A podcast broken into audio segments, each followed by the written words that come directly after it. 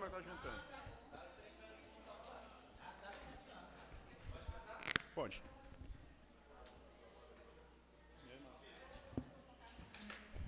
Boa noite a todos, vereadores, e aos que nos assistem pelos meios de comunicação. Sob a proteção de Deus e em nome do povo de Meruoca, declaro aberta a presente sessão. Sejam todos bem-vindos à décima sessão ordinária do segundo período legislativo do terceiro ano da 17ª legislatura da Câmara Municipal de Meruoca.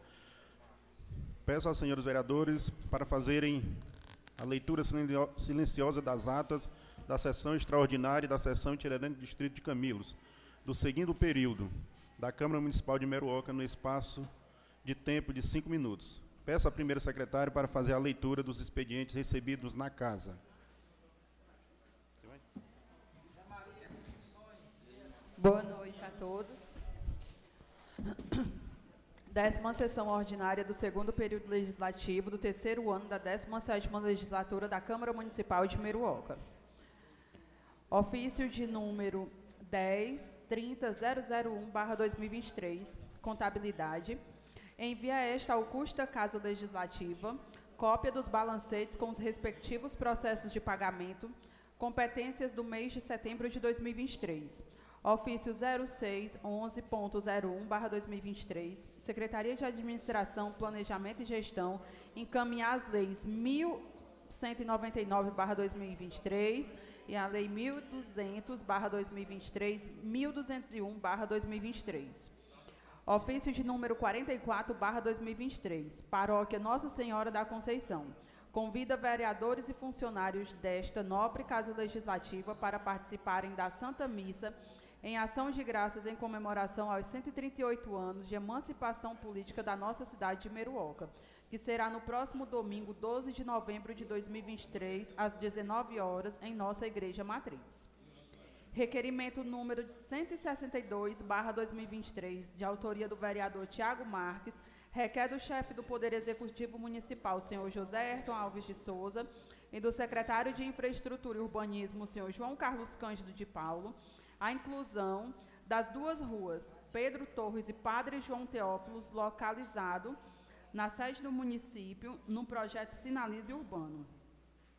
Requerimento número 163, barra 2023, de autoria do vereador José Mardoni Cavalcante, requer da Prefeitura Municipal de Meruoca que disponibilize a equipe do NASF, educador físico e nutricionista, a fim de atender por meio de parceria o grupo de idosos Francisca Soares, que se reúne semanalmente na sede da associação, que tem como responsável o senhor Márcio Donato.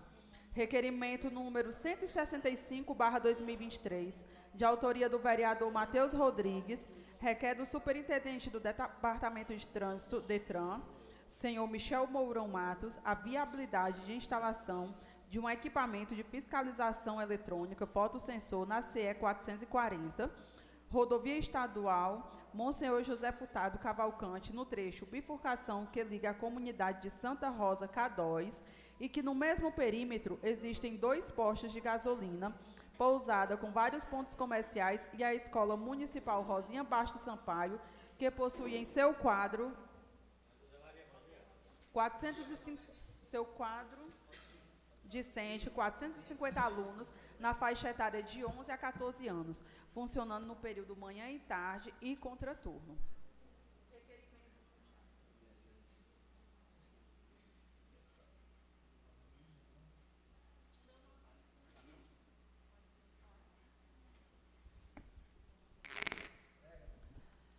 Requerimento número 170, barra 2023, de autoria da vereadora Ana Carina de Oliveira, requer do chefe do Poder Executivo, senhor José Ayrton Alves, e do secretário de Infraestrutura e Urbanismo, senhor João Carlos Cândido, o início, da, o início do acesso à comunidade de Boa Vista Frecheiras, da Boa Vista, o mais rápido possível. Indicação número 82, barra 2023, de autoria da vereadora Ana Carina de Oliveira, indica ao chefe do Poder Executivo, senhor José Ayrton Alves, e do secretário de Infraestrutura, senhor João Carlos Cândido, a reforma e revitalização da Praça da Comunidade de Floresta, de frente à igreja, bem como a Praça da Vila Floresta.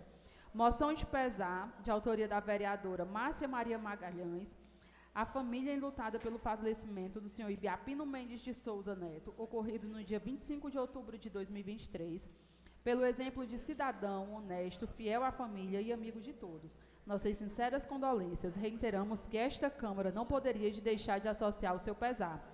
Projeto de Lei número 20, barra 2023, do Poder Legislativo, de autoria do vereador Francisco Rubens, que dispõe sobre denominação de nova via pública. Projeto de Lei número 21, barra 2023, do Poder Legislativo, de autoria do vereador Matheus Rodrigues, que institui o mês de novembro como Novembro Azul, no âmbito do município e dá outras providências.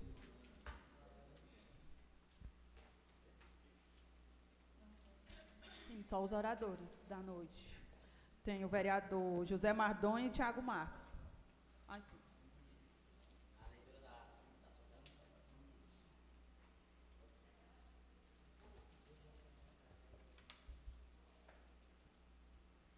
Oi. As atas estão em discussão. As atas estão em votação.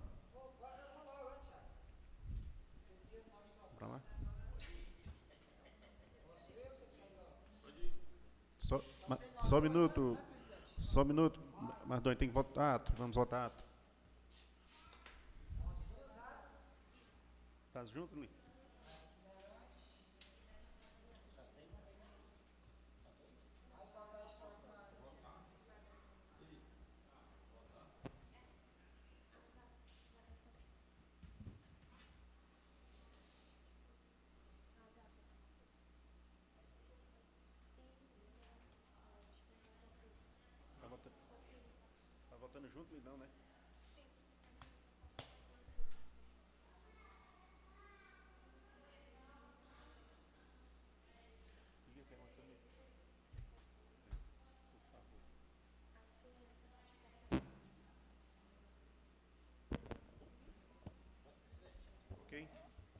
Ata está aprovada. Tá as, as duas juntas, não é? Tá As duas, Marcos? É, você, você, vai logo você, vereador Mardoni. Com tempo de 14 minutos, vereador Mardoni Cavalcante. A pauta hoje está extensa. Mas rocha aí, vereador. Senhor presidente Roberto, presidente em exercício, colegas vereadores, vereadoras, saúde o público internauta, rádio ouvinte, e especial aos que estão no plenário, o ilustre amigo Abraão, dedicado aí na agricultura familiar, junto com a Aurelina, e a, a Verônica, parabéns pela iniciativa da, com a criação da Associação de Santo Antônio dos Melos. Saudar aqui a Fatinha, querida amiga servidora Luciana Cândido e a Tâmara, servidoras cedidas pelo município à Justiça. E Luiz Carlos Silva e a, a Tereza Santos. E a todos que estão servidores. Bom, gostaria de iniciar nossa fala eh, mandando um abraço bem especial para os moradores da rua Chicó e Cardino, também chamado de Alto da Balança. Pessoas que vêm sofrendo aí por muito tempo com a problemática que é aquela rua. A questão da rua é muito complicada. Sofrem no inverno, sofrem no verão, e quando finalmente eles veem um horizonte se abrindo para melhorar a qualidade de vida, já está algo em torno de um mês parada a obra, causando um transtorno grande, principalmente na saúde das crianças, Vereador Mardônio, quando puder a parte. é, que residem por lá. Muita gripe, muito, muito problema respiratório por conta da poeira. A prefeitura foi lá né, para tentar fazer o serviço e abandonou. E assim, o receio é que possa começar a chuva e aí piorar cada vez mais. Então, um abraço a vocês e não se omitam de lutar, de reclamar, porque vocês têm todo direito sim de reclamar. É, afinal, todos nós, enquanto servidores públicos, trabalhamos, devemos trabalhar para o público, né, que são vocês. É, no final, tá bom, meu colega? Eu vou na corrida aqui para dar tempo.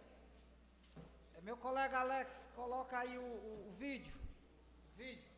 Eu queria iniciar, reiniciar a fala, falando sobre o Beco da Cultura.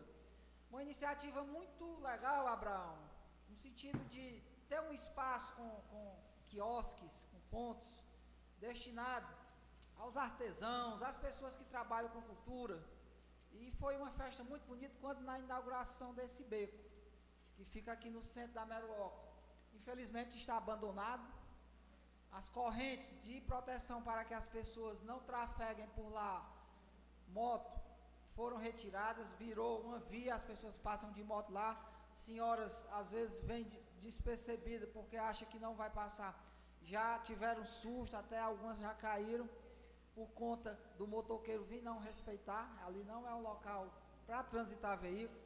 Os bancos aí tudo quebrado, jardins, mato tomou de conta, está morrendo, muito lixo. E dois quiosques estão abertos e um está sendo habitado por uma pessoa. Está uma fedentina enorme. Tem uma pessoa, está aí a cama, uma pessoa residindo aí, é, é, não sei se foi a prefeitura que mandou. Se não mandou, deve tomar as providências no sentido de colocar essa pessoa no local adequado, até porque é responsabilidade do município, isso é, isso é social. E eu peço à, ilustríssima senhora, a nossa estimada primeira dama, isso é de sua alçada primeira dama, vá visitar este cidadão que está morando aí, é questão social. E a infraestrutura, a cultura e o próprio gestor maior prefeito tomem conta desse espaço público, porque está abandonado e coisas piores poderão acontecer. Lixo, uma pessoa residindo lá em condições desumanas e um espaço que poderia estar servindo aos, aos artistas, um local que se tivesse é, o devido cuidado e o devido uso, poderia sim como é, estar servindo como fora é, criado para esse fim, servir a cultura.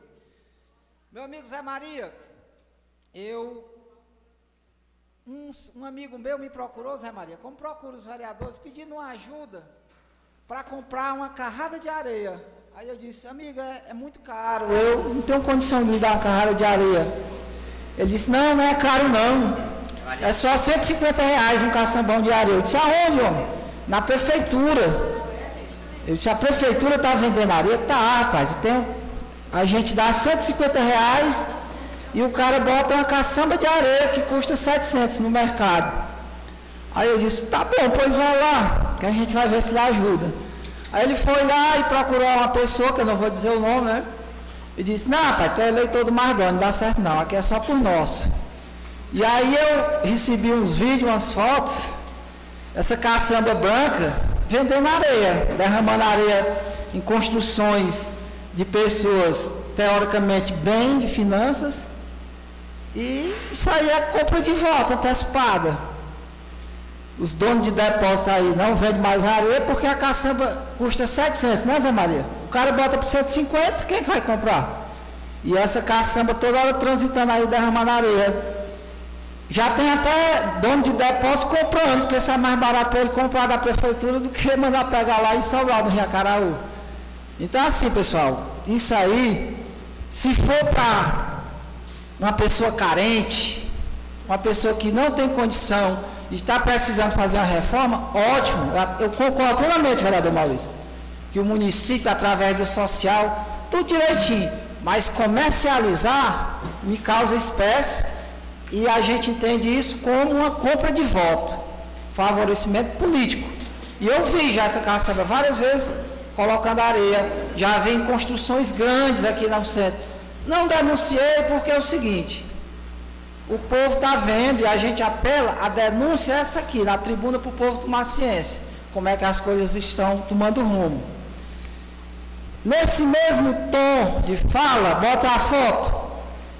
Eu, desportista como sou e ansioso para ver definitivamente esse estádio sendo estádio, a gente sempre vai lá.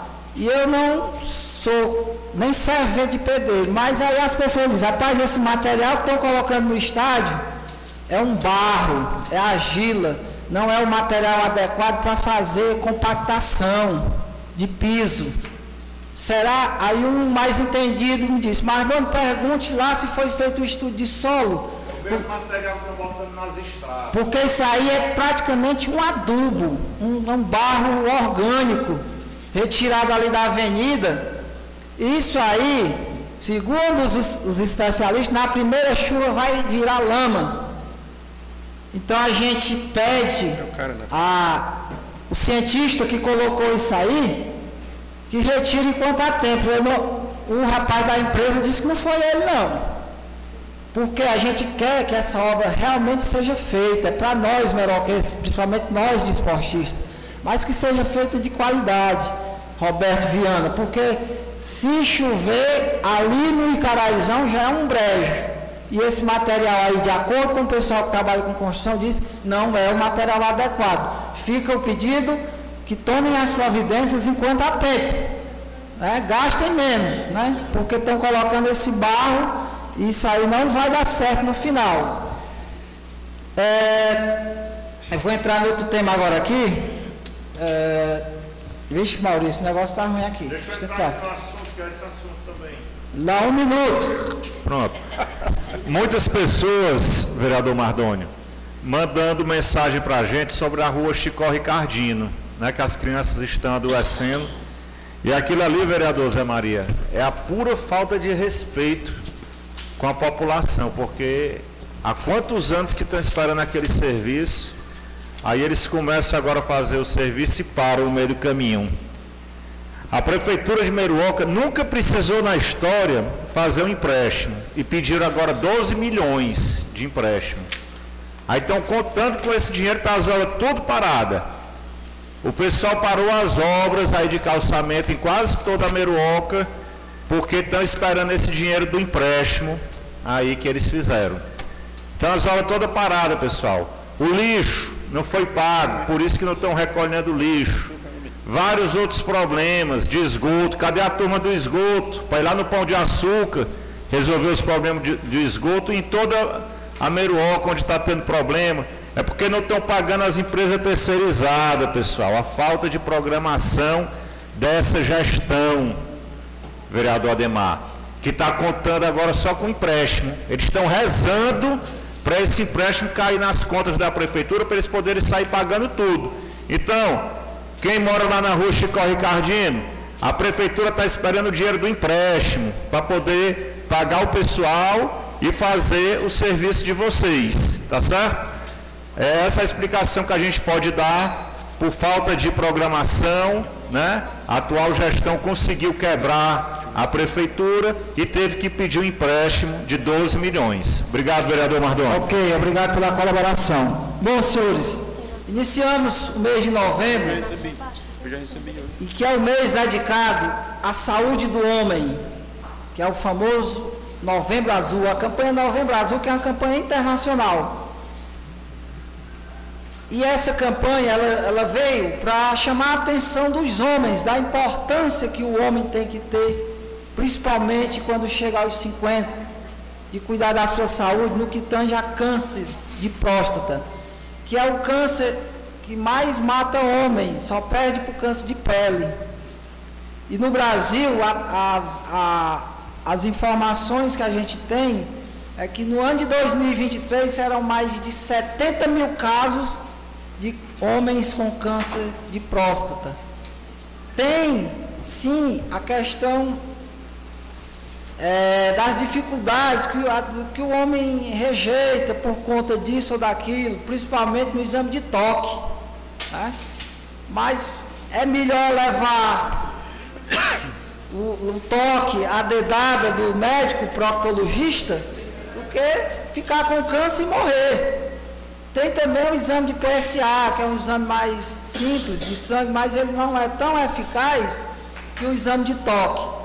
Então, homens, nós homens, temos que deixar de lado essa cultura machista e cuidar da saúde, meu irmão, porque o que tem de irmãos nossos aí com câncer de próstata, sofrendo com a bolsa de colostomia, né?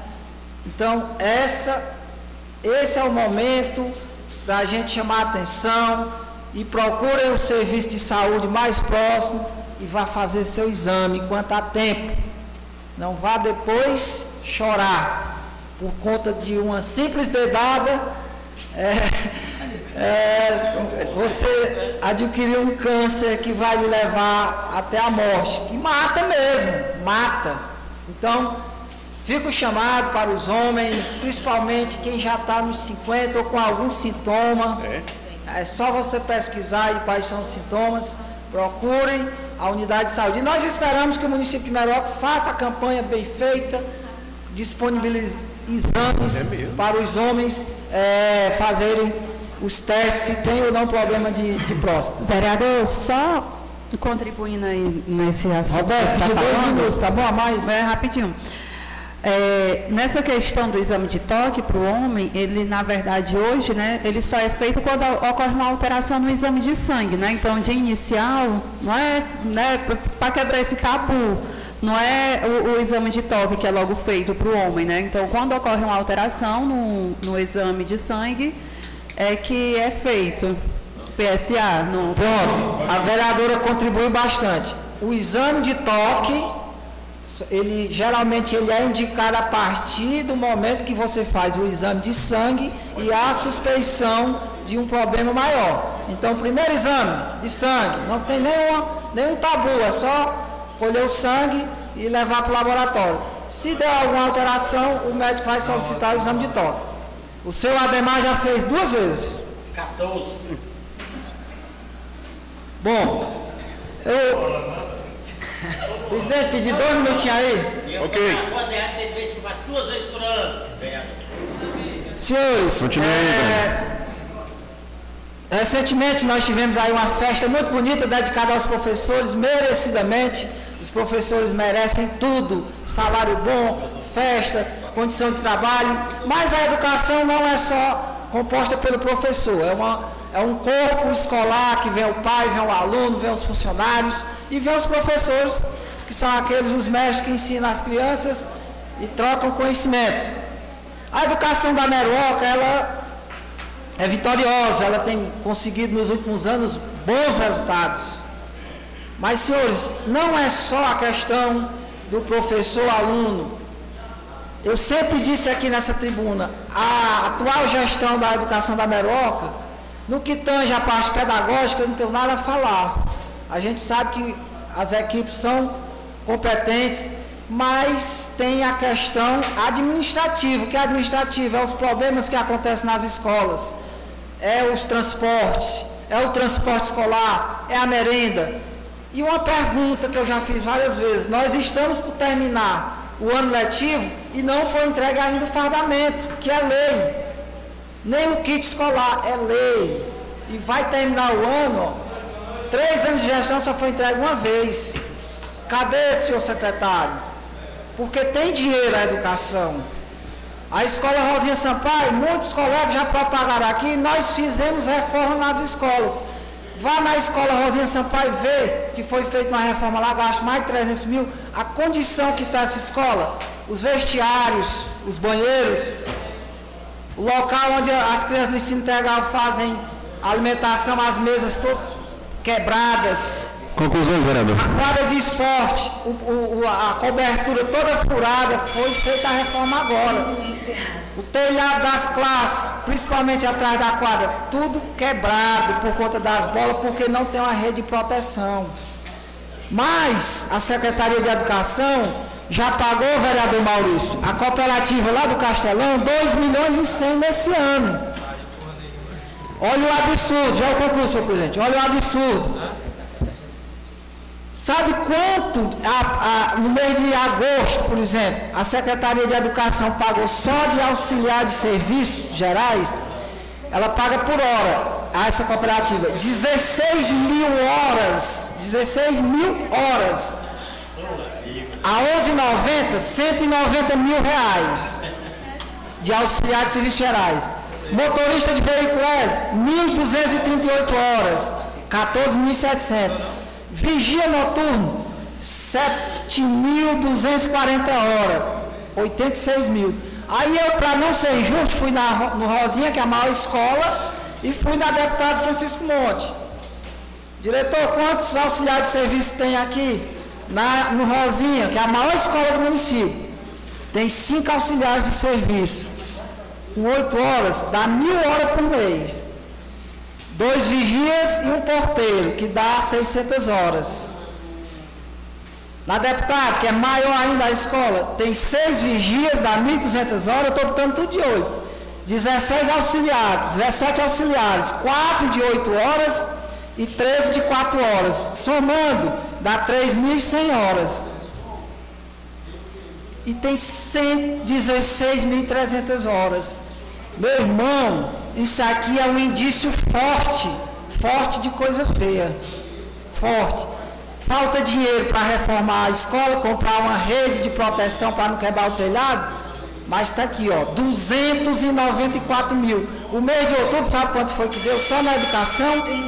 300 mil reais. Que somado esse ano já dá 2 milhões e 100. Dinheiro que daria para fazer uma creche tempo integral. Dinheiro que daria para comprar cinco ônibus. Conclusões, vereador.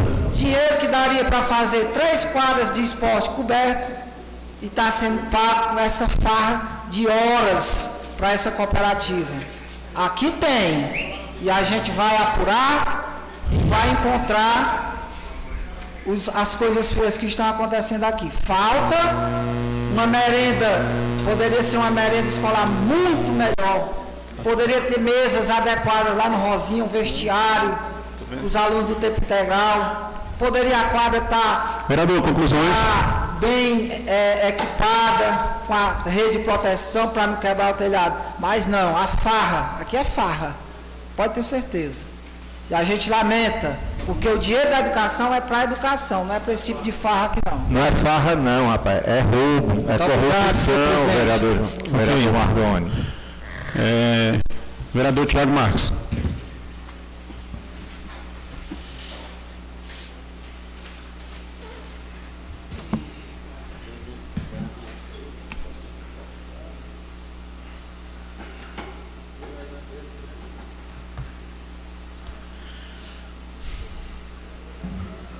Senhoras e senhores, boa noite.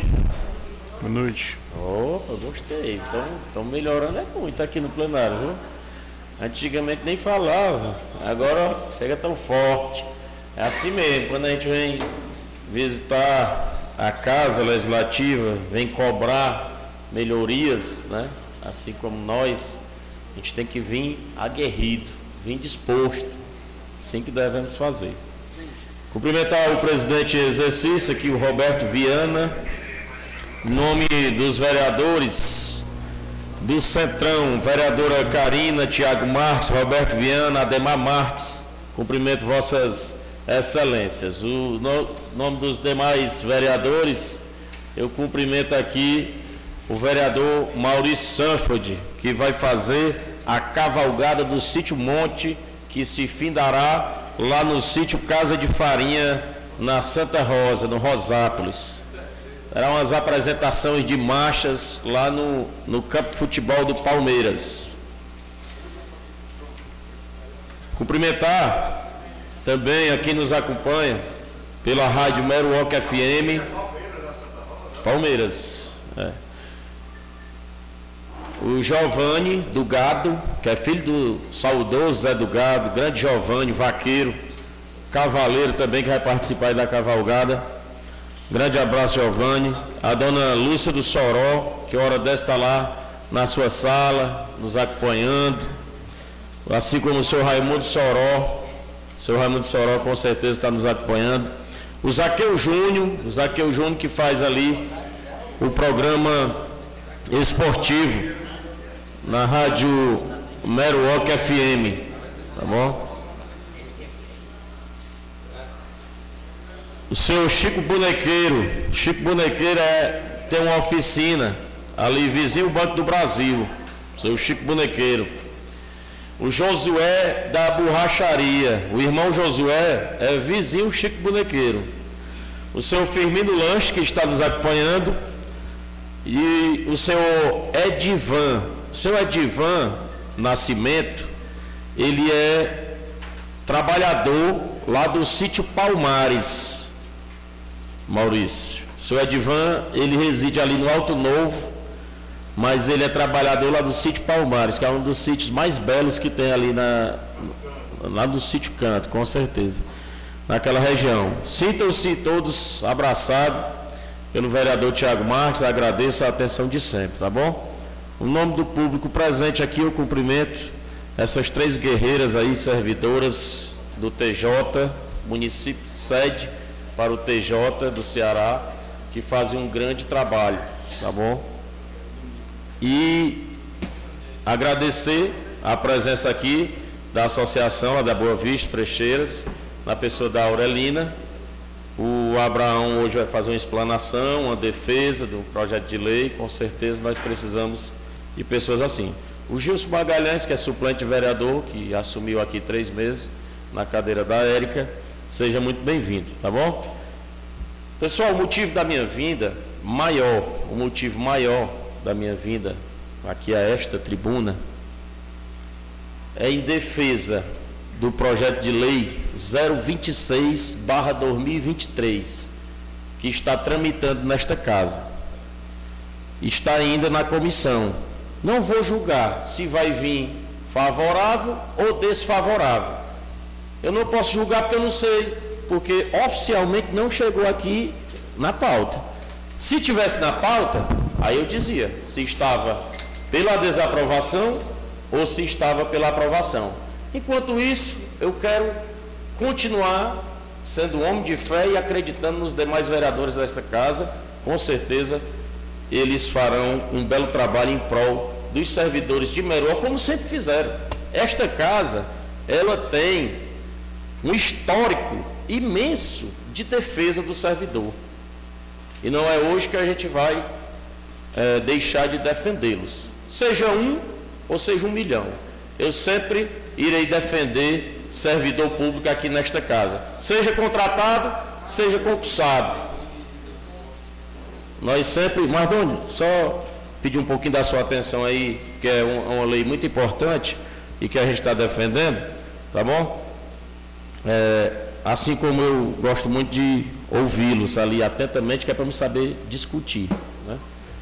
E aí, está tramitando e a gente aguarda esse projeto. O presidente Rubinho não veio hoje, hoje o presidente Roberto, interinamente, está aqui nesta casa, mas acredito eu que ainda venha pela aprovação. Se não vier, eu vou ter que usar novamente o artigo 132 parágrafo 2 do regimento interno, que eu jurei que vou defender. A partir do momento que eu sou empossado aqui, eu jurei obedecer o regimento interno, sob pena de cassação de mandato. Né? Claro que não vai acontecer isso, mas eu só estou dizendo o que eu jurei. E se eu jurei defender o regimento interno, eu vou continuar defendendo nesse regimento. E com certeza é, os demais vereadores irão também, esse, eu digo os, os da comissões, a comissão é responsável por isso. Se, para vocês poderem entender, se esse projeto, Gils, tiver dois votos a favor e um contra, ele passa. Se ele tiver dois contra um a favor, ele fica lá enquanto não vem para a pauta. Vindo para a pauta, do julgamento, eu tenho a prerrogativa de pedir o artigo 132 como vereador. Parágrafo 2. Ah, mas aí o, o projeto é para três servidores. Sim, pode ser para 20, eu estou defendendo. Pode ser para um, eu estou defendendo. Ah, mas o projeto está dando 100% de aumento para aquele servidor. Na verdade, esse projeto, vereador Maurício Santos, e desde já lhe agradeço, porque Vossa Excelência desde o início também está defendendo o projeto, assim como eu acredito nos, nos outros vereadores desta casa, que é só um aditivo ao artigo, ao parágrafo único do artigo 1 da Lei 810-2012, Mardoni, que foi aprovado quando o presidente era o Rubinho, Rubinho da Boa Vista. Então já é uma lei, vereadora Márcia, existencial. Já existe a lei 810/2012. É uma lei que tem 11 anos, que nós vamos só estar aditivando, então ela já existe. Eu só vou aditivar, por quê? Porque essa lei, 810-2012, ela gratifica os servidores cedidos do cartório eleitoral e não os servidores do TJ. Nós estamos pedindo a mesma, é, é, é, o mesmo tratamento, na verdade. Vale ressaltar que os demais servidores cedidos ao TJ, ele não faz es, especificamente só o protocolo. Ele só vai lá carimbar, assinar, era bom demais, né? Mas não, aqueles servidores que nós acompanhamos, eu tive a honra de indicar a fatinha para título de cidadania desta casa. Vereador Tiago, quando puder uma parte o sobre o assunto. deles. E eu acredito, assim como se fosse qualquer outro. Eu não estou aqui por política. Enquanto eu estiver aqui, nesta tribuna ou nesta casa, eu estou para defender o direito do cidadão meroquense. O meu mandato foi confiado a isso.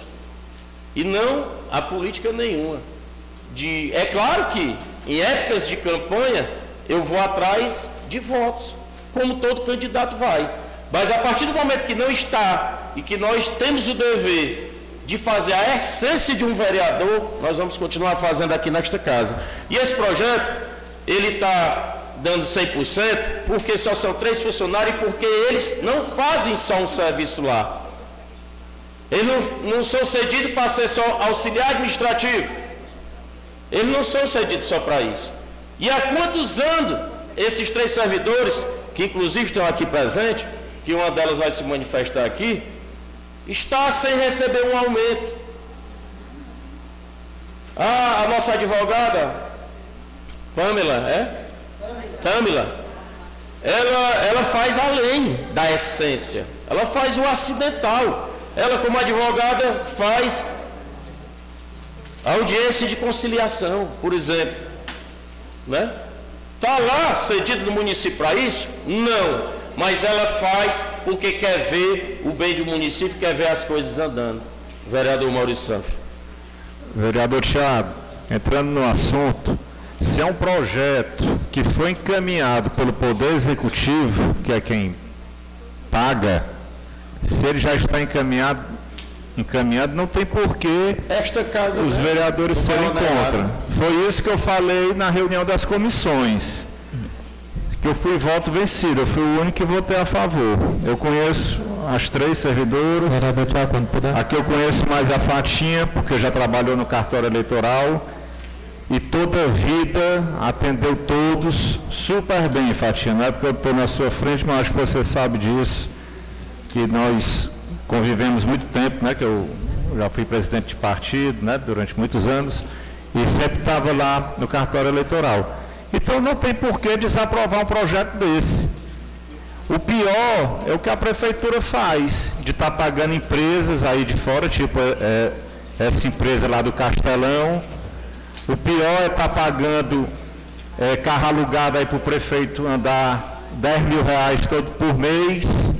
Então tem coisas muito piores, pessoal. Então peço aqui ao presidente, em exercício, que bote a matéria para tramitar e que a gente possa votar esse projeto e a prefeitura vai pagar. Agora eu vou dizer uma coisa, Tiago, está tendo essa má vontade, porque o próprio prefeito, covarde do jeito que ele é, disse que não tinha interesse nesse projeto. Mandou o projeto para casa para queimar os vereadores. Ele mesmo disse, ah, estou mandando esse projeto, mas não tenho muito interesse nele. Por isso é que criou esse clima, por conta da covardia do prefeito. Eu mesmo não sou, não, não defendo, sabe? Eu não quero acreditar que o prefeito falou isso, até porque se ele mandou o projeto é porque ele quer que vote. Se o procurador mandou, é o que fala o projeto, é porque ele quer que vote.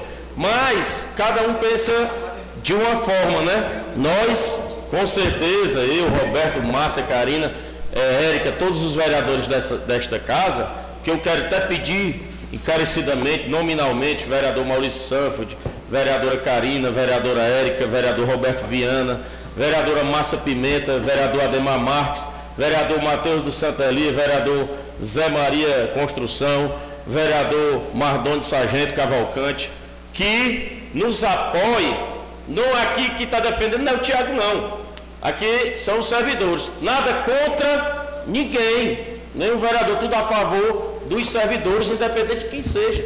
Eu fui a favor aqui dos servidores eletricistas, servidores motoristas da saúde, motoristas da educação. Inclusive, sou o vereador que sou autor da lei, que obriga o prefeito a mandar até 28 de fevereiro um projeto de lei que, do reajuste salarial anual. Então, não é de hoje essa nossa luta. Então, vereador Matheus. Vereador Tiago, obrigado pela parte. Vou ser rápido até por conta do tempo.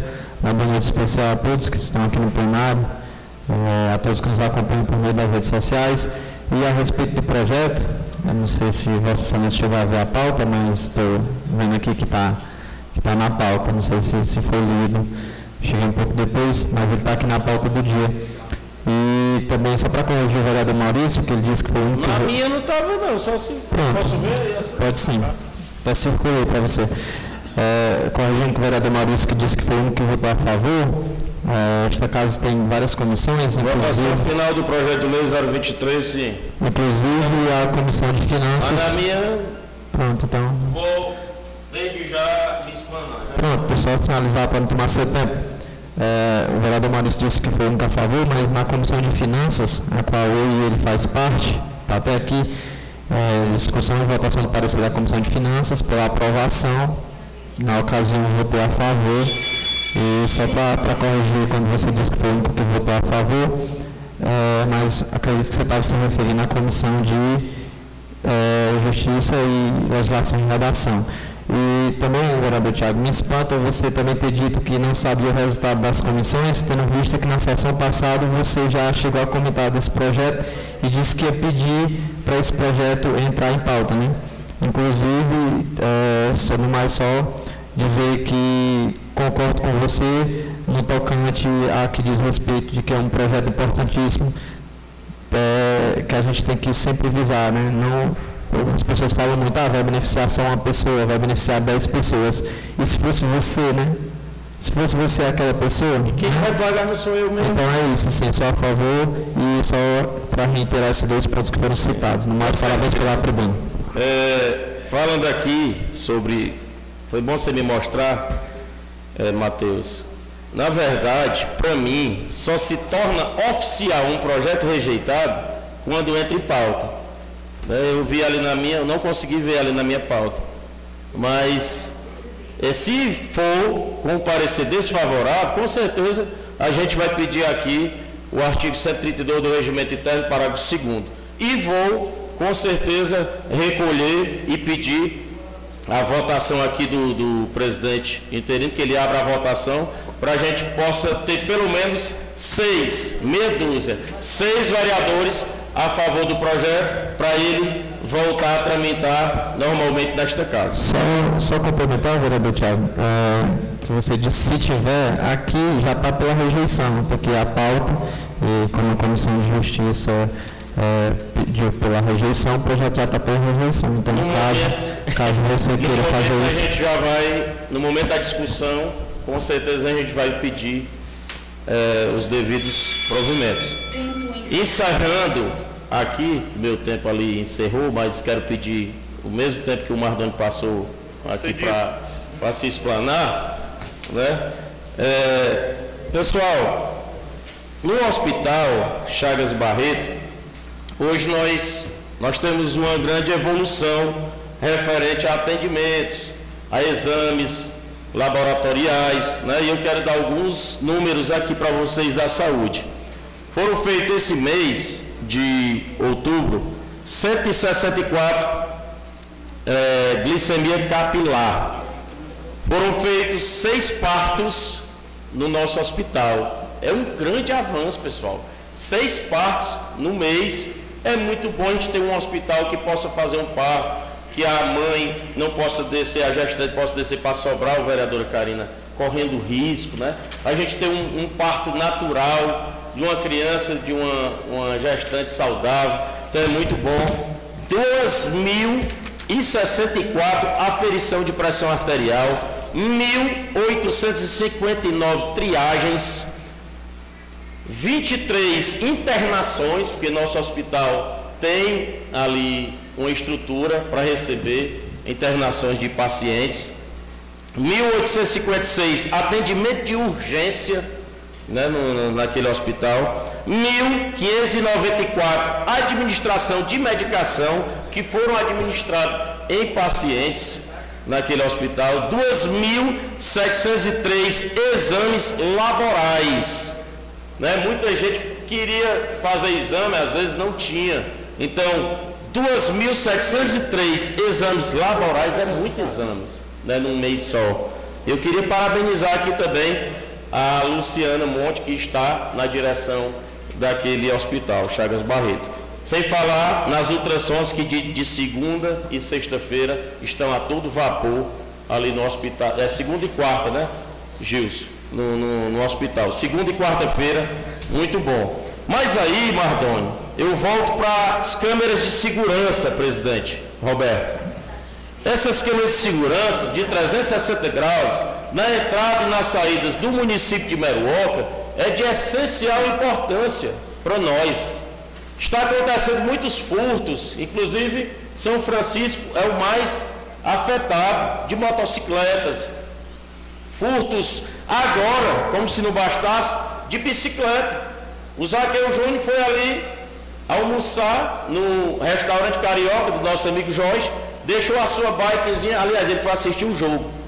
Deixou a sua bikezinha ali, Maurício, lá de fora, na calçada, e foi furtada a sua moto. Se tivesse a câmera ali, naquela praça, do Vander, do Dr. Sanduíche, com certeza tinha pego. É uma prova. Né? Então nós estamos precisando urgentemente dessas câmeras que é uma luta do vereador Tiago Marques desde o primeiro mandato. Porque a gente vai saber é, ter provas para isso. Né? Vereador, né? oi. Outro, Mardoni, só. Sobre a Câmara? Sim. Mas o prefeito disse aqui em maio de 2022 a você que iria colocar em junho e em julho. Mais uma fala sem procedência do nosso gestor, né?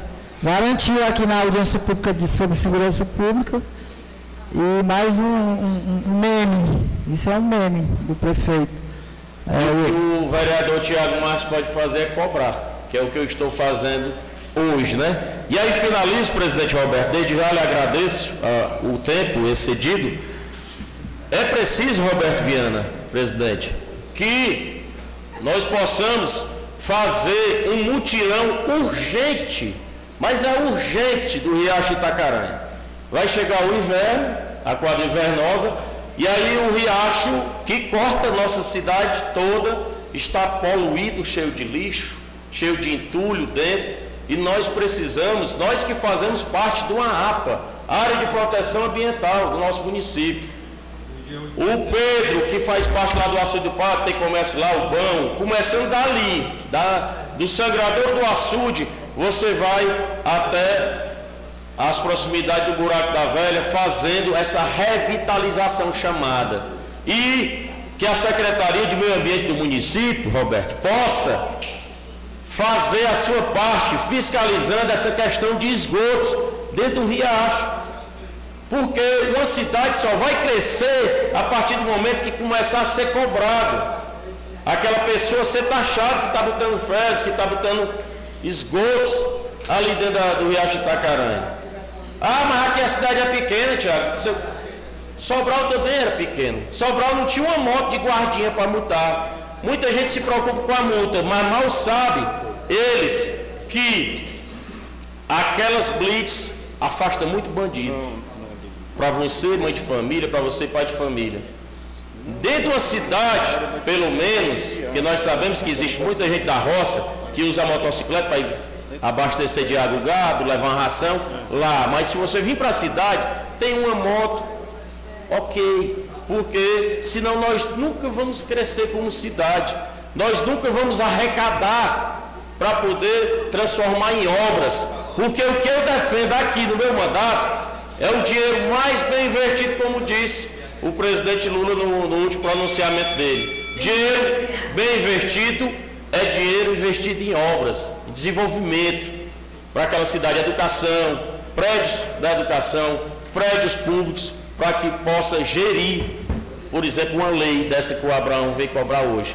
Da capacidade, vereadora Érica? Porque não adianta a gente votar uma lei aqui e ela não ser executada. Então, essa casa é uma casa de leis, que fazem leis. Peço desde já o apoio aos demais vereadores ao projeto de lei 026 que está tramitando nessa casa, que iremos fazer a defesa e tenho certeza que os demais vereadores vão aprovar.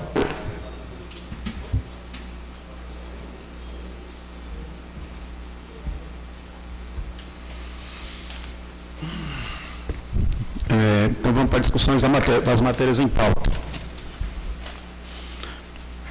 Peço à primeira secretária para fazer o uso da palavra. Boa noite a todos.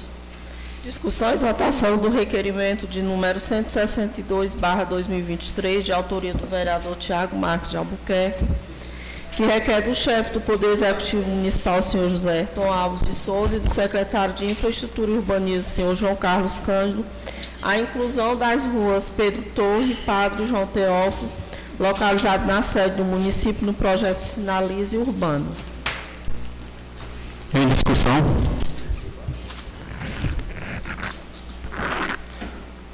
Senhoras e senhores, presidente desta casa, demais vereadores, mais uma vez, aqui numa discussão de matéria por, da inclusão das ruas Pedro Torres e. É, repita de novo a outra rua. Padre João Teófilo, que é aquela do Lava Jato ali do Queno, do Neinha, né? Da dona Maria Eloy, do Marquinhos Pedreiro, do Regis, da dona Lúcia do Soró.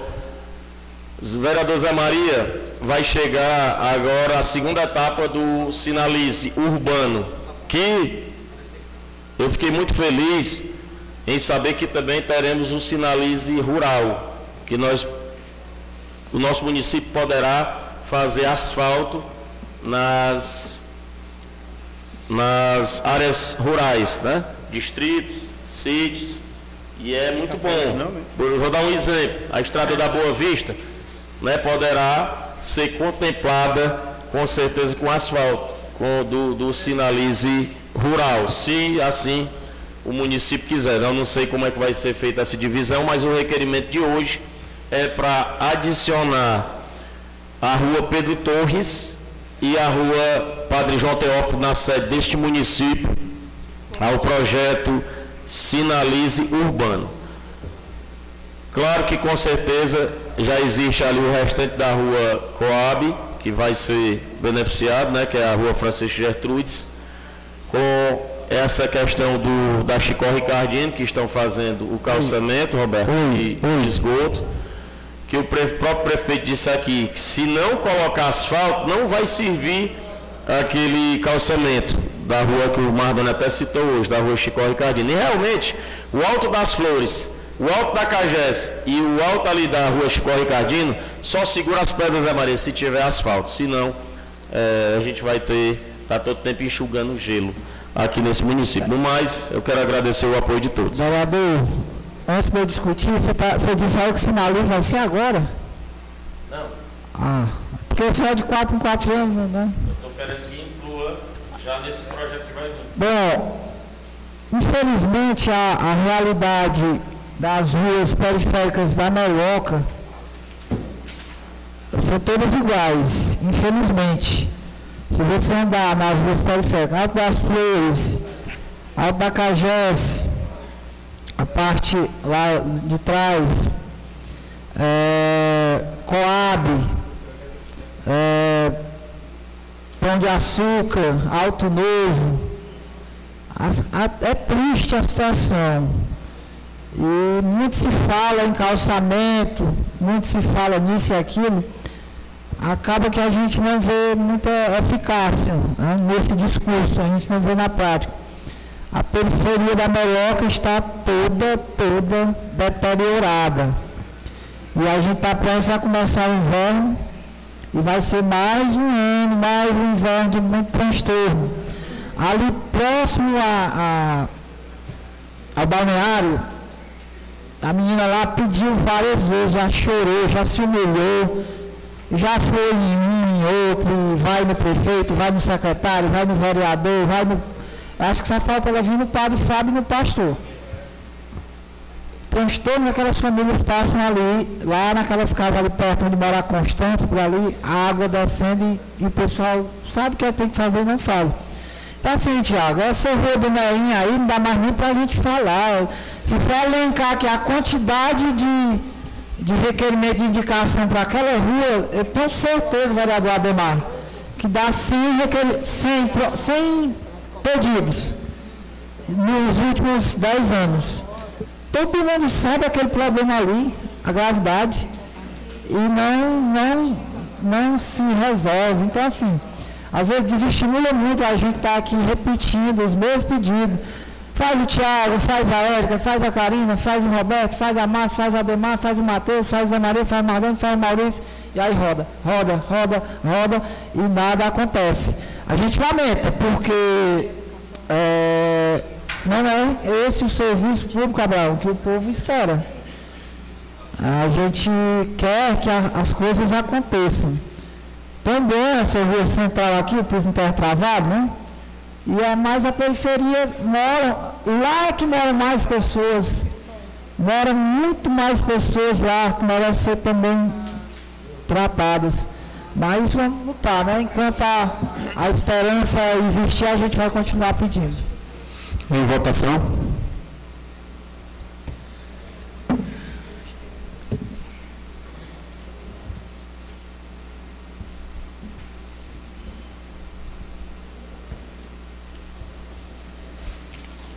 O requerimento está aprovado. Discussão e votação do requerimento 163/2023, de autoria do vereador José Mardoni Cavalcante de Alcântara que requer da Prefeitura Municipal de Meruoca que disponibilize a equipe do NASF, educador físico e nutricionista, a fim de atender por meio de, da parceria o grupo de idosos Francisca Soares, que se reúne semanalmente na sede da associação, que tem como responsável o senhor Márcio Donato. Em discussão. Presidente Roberto, o, hoje os, os os estados, as unidades da federação, da federação, elas têm muito atuado em parceria com o terceiro setor, são as OS, associações. É, foi uma saída que a lei permitiu aí a, a, ao serviço público, é a questão do terceiro setor. Está em alta, municípios aí no Sudeste, no Sul, eles não têm mais isso que a gente vê aqui não, Karine, esse negócio de empreguinho com, com político indicando essas coisas, não, é o terceiro setor. E a gente espera, mas desde que o processo seja correto, né?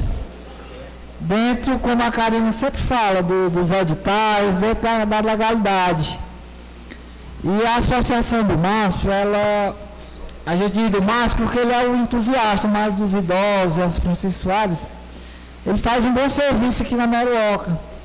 Eles pagam um aluguel de uma casa, Abraão, ali com recurso próprio, não tem apoio do município.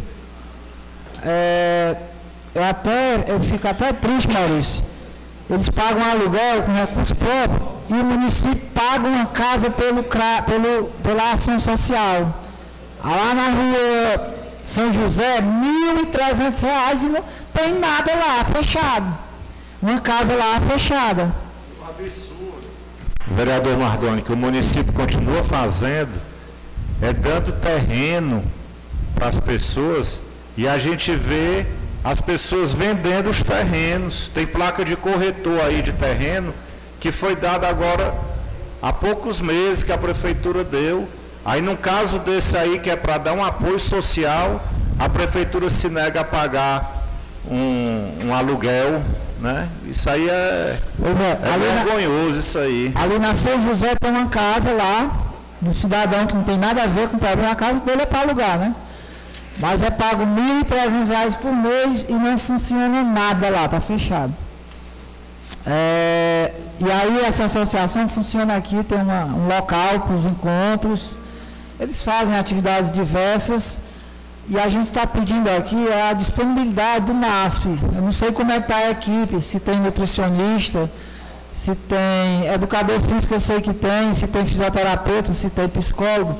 Mas que esse NASF, essa equipe multidisciplinar, fosse atender lá os idosos, né, para estimular, para melhorar cada vez mais a qualidade de vida desse grupo. Afinal, eles são o público, público meroquense. Independente de estar é, em atividade de forma é, voluntária, de, né, de voluntário não, independente do poder, mas é o povo da Maroca, então tem que ser tratado de tal forma. Então eu peço a disponibilidade dessa equipe para atender, que se, é, se inteire lá com o presidente da associação, que é o Márcio, e encontre uma agenda para atender aos membros da, do grupo de idosos da Francisco Soares. Eu quero só discutir a matéria, okay. presidente. É, assim, eu, eu parabenizo as associações comunitárias que têm essas iniciativas, né, de, e principalmente perseverar. A Aurelina ali é um exemplo de, de, de perseverança na, no trabalho que ela faz, do associativismo. E não é fácil, né? Mas eu acho que o que está faltando ainda na Meruoca é esse despertar para buscar recursos. Tem muito recurso disponível, mas que muitas vezes, a, a, até mesmo por desconhecimento, as entidades não têm acesso a esses recursos. Eu creio que se tivesse pessoas que pudessem trabalhar é, é a inscrição desses projetos, né, muitas vezes a pessoa tem a ideia, a comunidade tem a ideia, mas não, não tem o conhecimento técnico para tirar a ideia do, né, e colocar no papel e concorrer a esses editais e buscar esses recursos.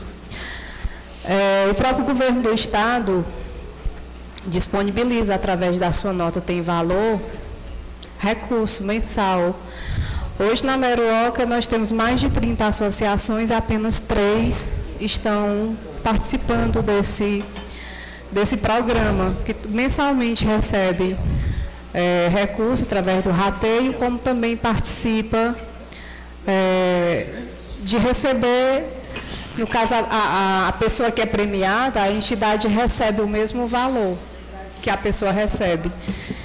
E a gente tem poucas entidades no município participando, buscando esses recursos. Muitas vezes, como eu digo, às vezes por falta de conhecimento de onde está esse recurso, de como se inscrever. E por isso que a gente precisa despertar na, nas pessoas que trabalhar projetos culturais, trabalhar projetos sociais, também é uma forma de angariar recursos para poder se trabalhar projetos no município. É, eu acho, Mardônio, que talvez não seja por falta de apoio, talvez o Márcio não procurou a prefeitura. A gente tem hoje entidades que recebem o devido apoio na comunidade de São João. Lá hoje nós temos uma casa alugada, paga pela prefeitura. Assim, não, não é falta de apoio. Às vezes eu acho que não está procurando no lugar certo. Né? Eu acredito que a prefeitura deverá dar o apoio necessário. E o programa do NASF, é, ele é aberto. Acredito, se, se dependendo de como for a demanda, acredito sim que o grupo será atendido pela, pelo programa do, do NASF. Deixa eu concluir aqui. É, primeiro. Discussão. É, presidente. Quando se fala em, em pessoas capacitadas para captar recursos, estou de frente aqui um cidadão que, infelizmente, ele está com a mobilidade dele um pouco complicada, mas ele vai ficar bom, Deus é maior. Pode, pode até colocar a imagem dele aqui, o Abraão, que vai fazer tribuna daqui a pouco. Esse cidadão tem uma capacidade enorme de captar recursos e ele tem ajudado a Meroca com essas associações. Recentemente está apoiando aí a, o pessoal do Santo Antônio dos Melos, Roberto, a, a instituir a associação. Tem já aqui o Sindicato da Agricultura Familiar, com várias conquistas em tão pouco tempo. Mas aí, cara, tem, a gente tem às vezes é, até receio, porque tem pessoas que estão trabalhando na gestão, já ganhando salário, e às vezes vão fazer um projeto, uma associação, mas cobra percentual. 10%, 20%. Aí às vezes o pessoal também, a associação já não tem recurso. Aí tem um cara que tem habilidade que trabalha na prefeitura e ainda vai cobrar, ainda vai tirar, Abraão. Aí eu acho que afasta um pouco. Mas o Abraão está aqui um exemplo. Mesmo na dificuldade pessoal que ele está no momento de saúde, mobilidade, uma cadeira de roda, mas o cara está aqui né, para lutar bom. por uma causa, agricultura familiar acima de tudo, mas com um leque de opções para contribuir com as associações, seja qual for o, o projeto pleiteado. E para concluir, a questão do, do, do Márcio, assim, na Meroca, infelizmente, nesses municípios de, do Porto da Meroca, a política ela, ela é nojenta. Se o cara tiver suspeita que o fulano vota no, no primo do, do, do fulano que não é do lado da gestão, aí fecha as portas. Era, a prefeitura era para procurar, rapaz, vamos procurar as associações que tá, tá fazendo alguma coisa e ajudar, o dinheiro público é para eles. Tem que ele procurar? Também tem, mas eu acho que o município de Vieira, município de 15 mil habitantes, quem é que não sabe onde é que está funcionando uma associação com, com atividade tal? Município tinha que procurar para fazer parceria, para gastar o dinheiro de forma eficaz, voltada para o povo. Ah, mas eu tenho que ir lá me mendigar, me humilhar e dizer que ainda vou votar no, no prefeito. É, infelizmente é assim. Eu não sei se esse é o caso do Márcio, não está aqui dizendo que ele tem esse pensamento, não. Eu não sei qual é a, a, a bandeira política do Márcio, nem, nem sei. Mas o que eu posso contribuir é pelo que eu vejo, as ações da Aurelina, da Associação de Santa Elias, lá de São Vicente e tantas outras aí que estão funcionando. Em votação.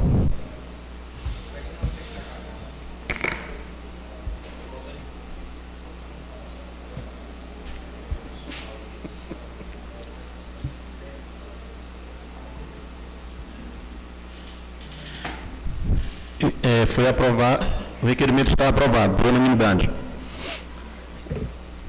Discussão e votação do requerimento 165, 2023, de autoria do vereador Matheus Rodrigues da Silva Magalhães, que requer do superintendente do Departamento de Trânsito DETRAN, senhor Michel Mourão Matos, a viabilidade da instalação de um equipamento de fiscalização eletrônica, fotossensor na CE 440, Rodovia Estadual Monsenhor José Furtado Cavalcante, no trecho bifurcação que liga a comunidade de Santa Rosa, Cadóis, que no mesmo, que no mesmo perímetro existe dois postos de gasolina, pousada, vários pontos comerciais a Escola Municipal Rosinha Baixo Sampaio, que possuem em seu quadro discente, quatro, é, docente 450 alunos em faixa etária de 11 a 14 anos, funcionando no período manhã, tarde e contraturno.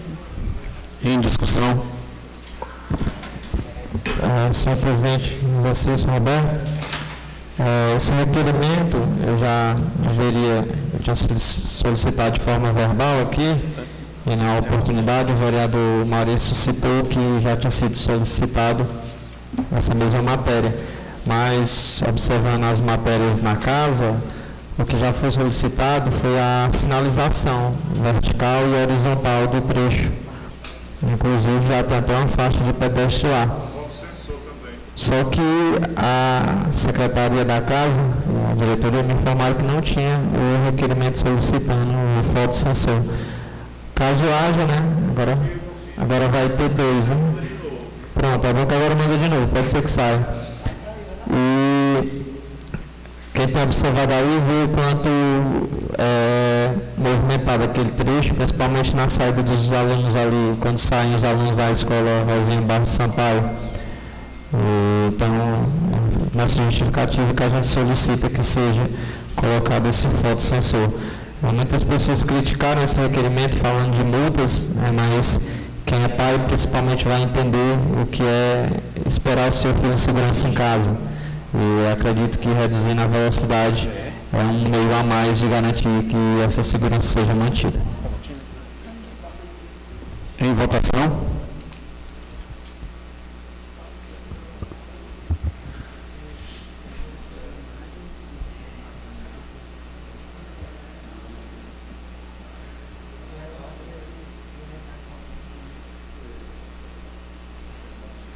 Vereador Tiago.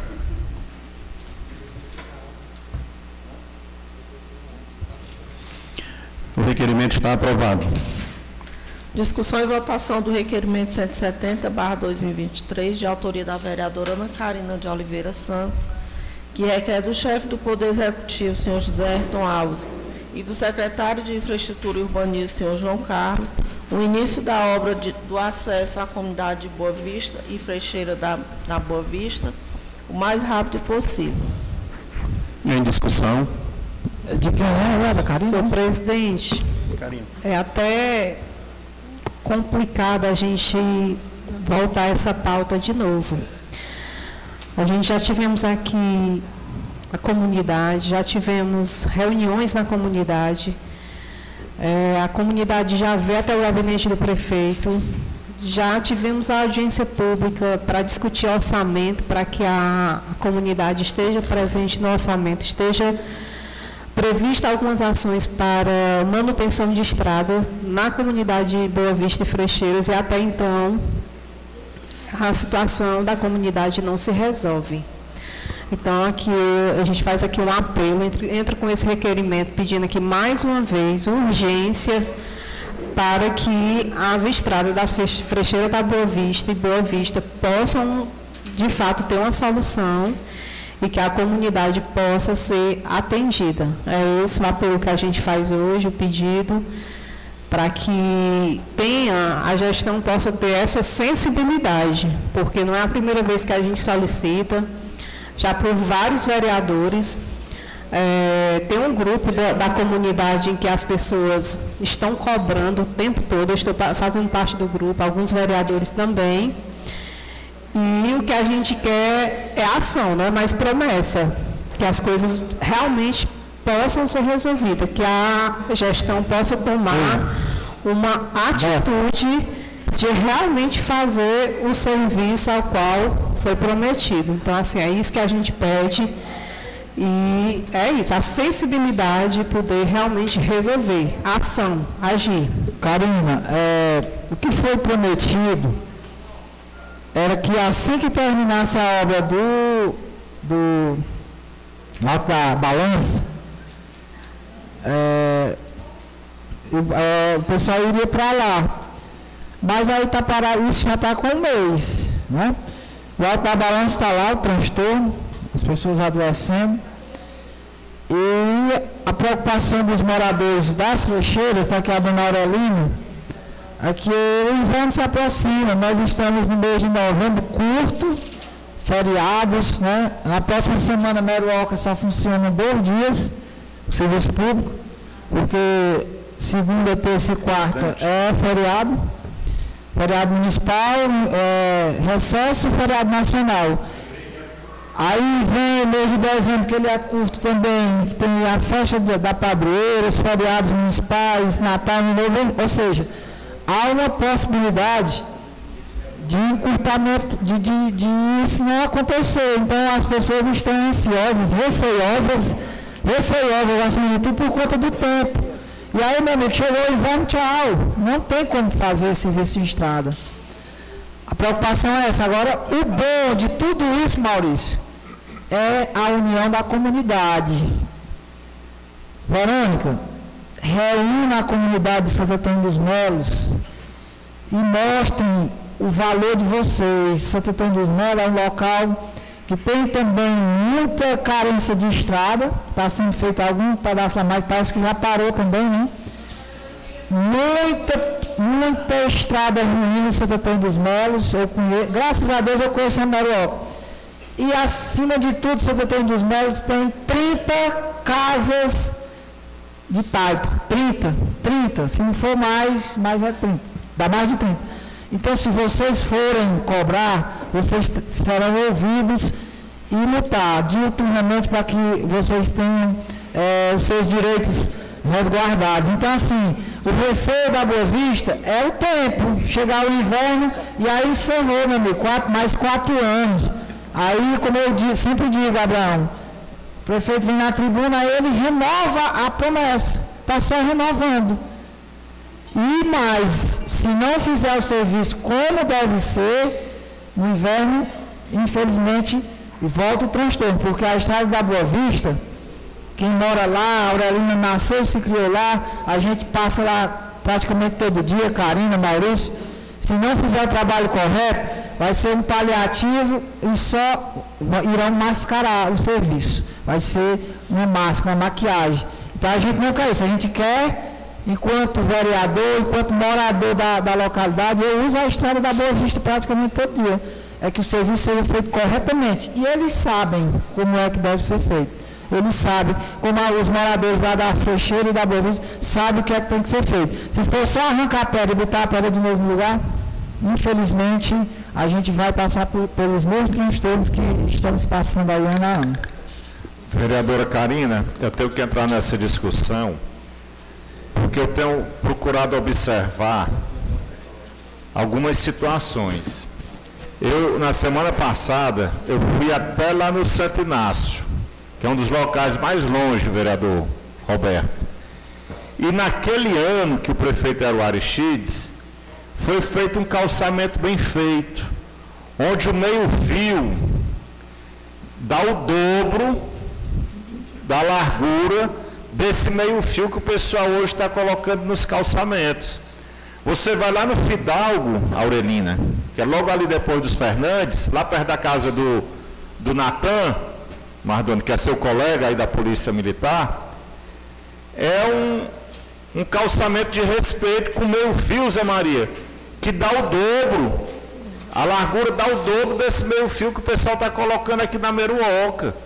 Tem calçamento na Meruoca que o pessoal está fazendo meio fio de cimento, pessoal, é brincadeira. Ali no, no aquele, aquela estrada que estão fazendo ali, para ir para o São Bento, que ainda é ali no canto, né? Ali. Cadê o meu fio? O pessoal parou o serviço e a gente não vê o meu fio colocado. Certo? Já tem estrada um pouco mais para baixo, lá no São Bento, do mesmo jeito. Eu hoje até fiz uma filmagem parabenizando a prefeitura, que eles tiraram umas pedras aqui da Meruoca, que parece que foi daquele beco ali, onde dá no beco da cultura, e eles tiraram as pedras e mandaram lá para São Bento. Porque antigamente o pessoal tirava essas pedras e deixava em qualquer terreno e tinha comerciante indo pegar as pedras para vender. E isso é um absurdo, pessoal né? Cheio de sítio aí precisando de calçamento, e o pessoal tirando as pedras aqui da a prefeitura, tirando as pedras da prefe, é, do local para colocar um travado e jogando as pedras em qualquer terreno. Isso é um absurdo.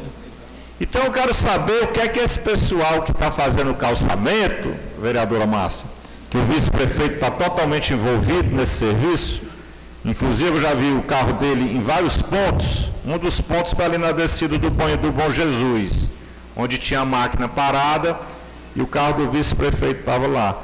Eu quero saber por que, que esses serviços não são feitos da maneira correta. Por exemplo, onde os calçamentos bem feitos é lá onde o vice-prefeito mora, lá naquele local lá dos Camilos. Que só beneficiou Como é o nome ele, lá? né? Armador. No armador. Não é, não é Maurício? Só Não, beneficiou a ele, não, não né? estou falando nisso não, mas poderiam ter feito por forquilha também. Lá tem um calçamento bem feito, não só beneficiou ele não, e nem se arme não, você ultimamente está se armando muito. Eu estou falando isso aqui é porque a gente defendendo. a gente está vendo o que está acontecendo no município.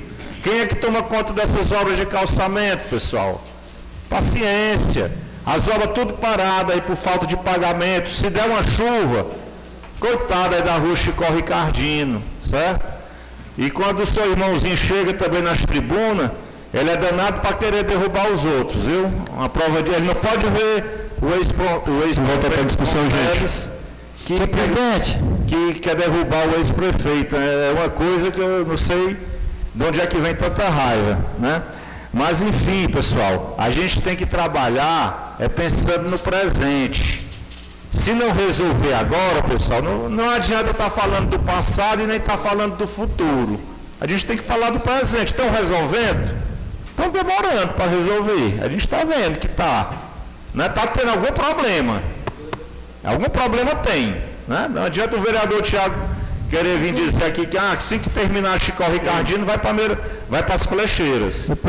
Pelo amor de Deus, Thiago, vai ficar para o ano que vem isso aí, né? Se a gente for esperar, né? Então são muitas promessas aí e não dá para a gente ficar calado não. Tem discussão. É, é, questão de ordem. Antônio, Karina, depois você. Olhando aqui na, na transmissão, interagir, interagir aqui com o nosso público. Mandar um abraço pro Mike lá de Camilos. Mas faz diferença, mas não. E pro meu amigo Carlito. Carlitão, rapaz. Vai dar certo, Carlito. E meu amigo Edivar, rapaz. Edivar é meu amigo das antigas do bar. Edivar, sobre o que você disse aqui, perguntar o que é que o prefeito anterior fez pelo Santo Antônio dos Moles. De fato, você tem que perguntar para ele, né? Eu não sei se ele fez alguma coisa lá, Verão. Não fez não, né? Então, pronto, a Verão está dizendo que não fez nada, Edivar. E se o atual, que falta só um ano, não fizer, também vai ser mais um ano fazer nada. Então, é, vamos acabar com esse discurso de se preocupar com o que passou. Não tem volta. Não, não volta para a discussão. Então, assim, Edvar, é, a gente tem que se preocupar com o atual para ele não ser mais um a não fazer nada lá no Santo Antônio dos Melos.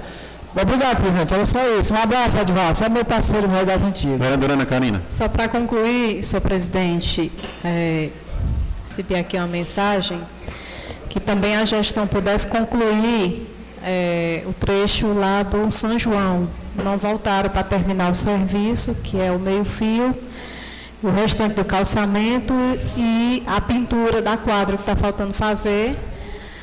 E nós estamos aguardando, a comunidade está aguardando até para que a gente possa entregar aquele equipamento tão importante que é a quadra do são João.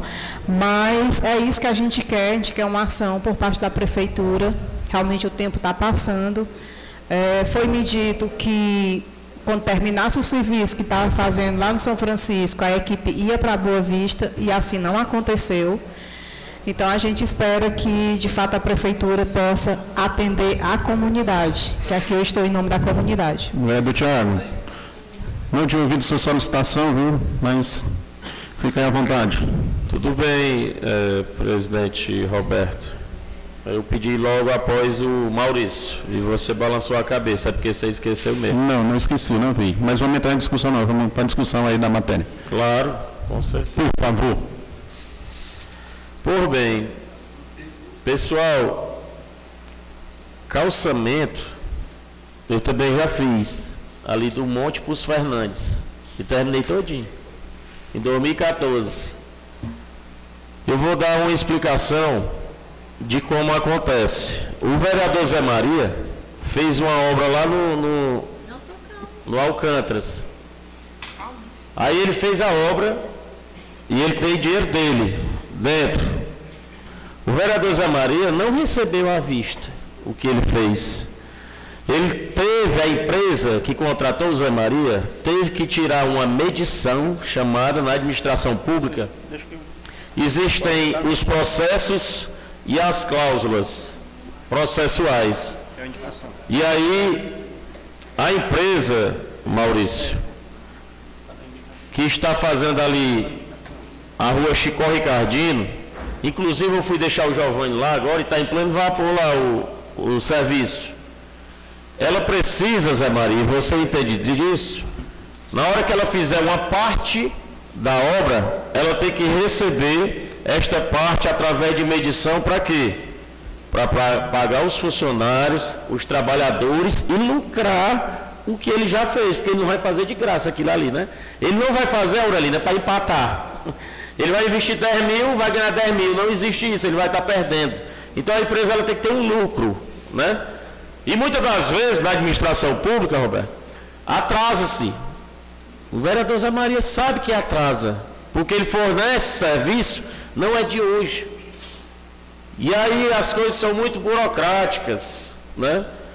Claro que o Maurício e o Mardônio está cobrando uma celeridade e um serviço de qualidade, não é isso, Mardônio? Isso a gente nota que é, mas também devemos ser coerentes para entender o procedimento que acontece? Não é uma empresa privada que vai contratar o Zé Maria e vai pagar ele à vista. Muitas das vezes eu dou 50% para o Zé Maria por um IP leite. 50% para quê? Para o Zé Maria dar início à obra. Isso aí é um acordo entre eu e ele, particularmente. Partiu para a empresa pública, já é diferente. A empresa pública, ela quer que a empresa contratada comece a obra durante cinco dias depois da ordem de serviço. Quando for dada a ordem de serviço para a Estrada das Frecheiras, a empresa ainda tem cinco dias. Depois da ordem de serviço, a justificativa que a Secretaria de Administração deu é que a mesma equipe que está fazendo a rua Chico Ricardino dará início ao calçamento das frecheiras. E é informações que. E é informações que nós temos. Não, a mesma empresa vai contratar a mesma equipe. Do. É, eu mandei até um ofício no, no, no grupo das frecheiras, RBS, salvo engano. Eu mandei aí, tem no ofício, a ganhadora, né? Aí assim, a coisa pública, é, vereadora Márcia, é burocrático. É assim que a gente, a gente trabalha e é assim que a gente faz. A empresa particular, minha, sua, é diferente, Roberto, porque você vai contratar e vai pagar do seu bolso. Muitas vezes você dá 50% de entrada, para depois a pessoa terminar. Então, é só uma, uma breve explicação, porque esse ramo de administração pública e licitação eu gosto. Sabe? Em votação.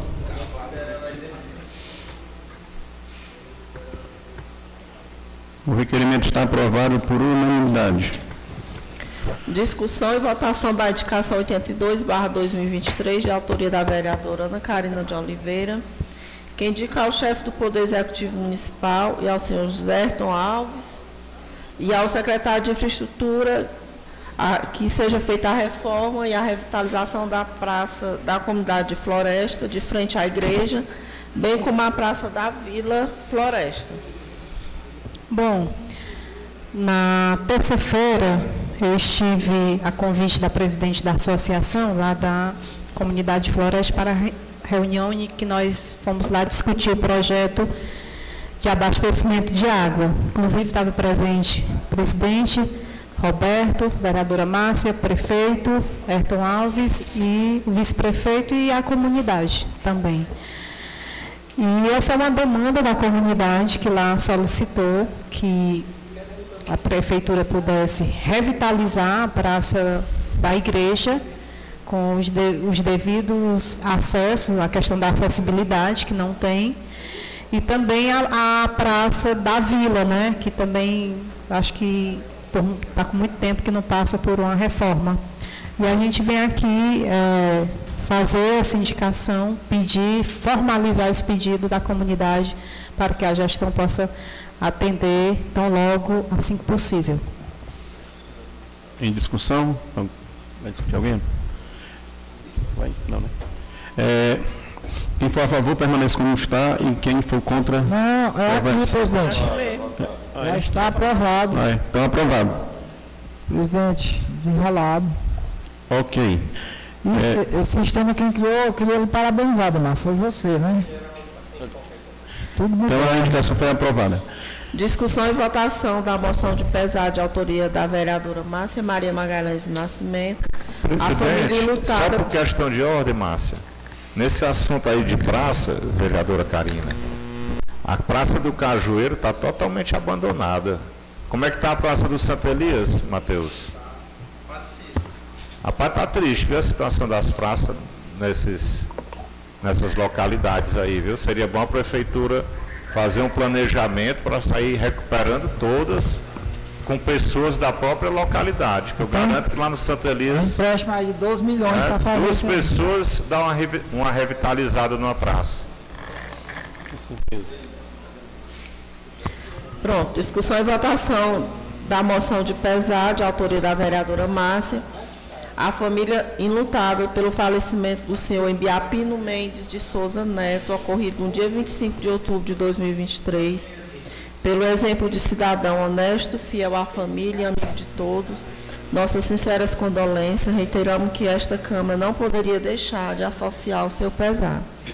Você vai falar alguma coisa, mas ou só votar? Não, não, só pedir o apoio, né? Lamentar, sem muita discussão, tem lamentar profundamente, Lamentamos. solidarizar com a família, né? Nosso amigo Neto, que Neto partiu tão precocemente. Mas Certeza. Deus sabe todas as coisas. Certeza. Em votação?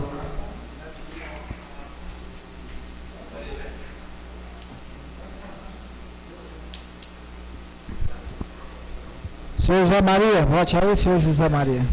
Votou? A moção de pesar está aprovada por unanimidade.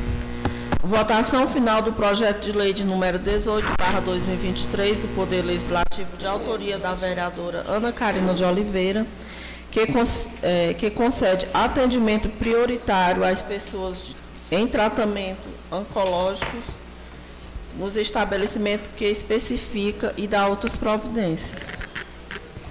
Em discussão? Senhor presidente, eu fico muito feliz em poder ter a oportunidade de apresentar um projeto como este.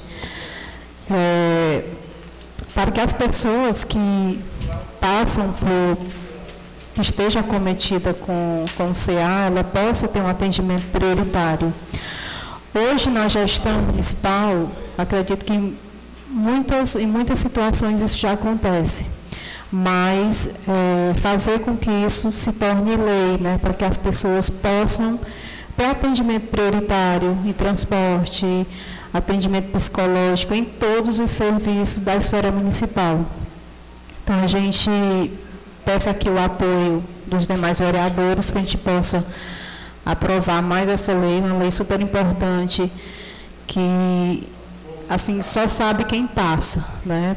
Só sabe a família que, que, que tem uma pessoa com CA, que sabe das dificuldades de enfrentar filas, filas de espera, e que essas pessoas possam ter atendimento prioritário né, em todos os serviços. Ok, alguém vai mais discutir?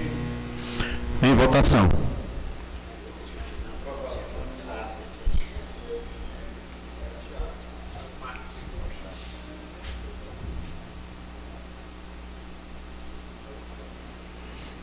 O projeto de lei 18, 2023 está aprovado por unanimidade.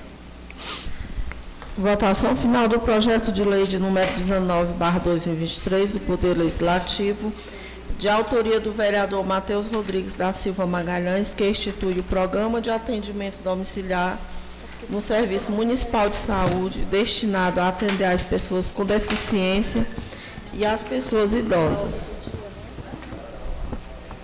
Em discussão? Senhor presidente, eh, esse projeto trata-se de uma prática que já existe no nosso município, eh, que é o atendimento às pessoas com deficiência idosas, eh, o atendimento domiciliar, né, é uma prática recorrente. Como a Karina falou também no projeto anterior dela, é mais uma questão de oficializar, por conta que a gente sabe que o que torna a prática obrigatória é a lei. Portanto, sugiro essa lei e peço o apoio dos nobres colegas. Né? Foi até questionado por já ser algo que existe na prática, mas repetindo, né, o que torna algo obrigatório é a forma da lei. Alguém vai em discussão? Em votação. Projeto de lei número 19, 2023. Em votação.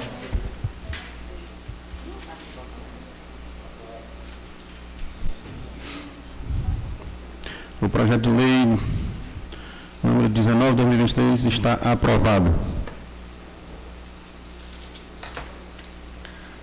Discussão e votação do parecer da Comissão de Justiça, Legislação e Redação pela rejeição do projeto de lei de número 025/2023 do Poder Executivo que dispõe sobre o pagamento de débito ou obrigações do município de Meroca nos termos do artigo 100 da Constituição Federal decorrente da decisão judicial considerada de pequeno valor, o RPV, e da outras providências.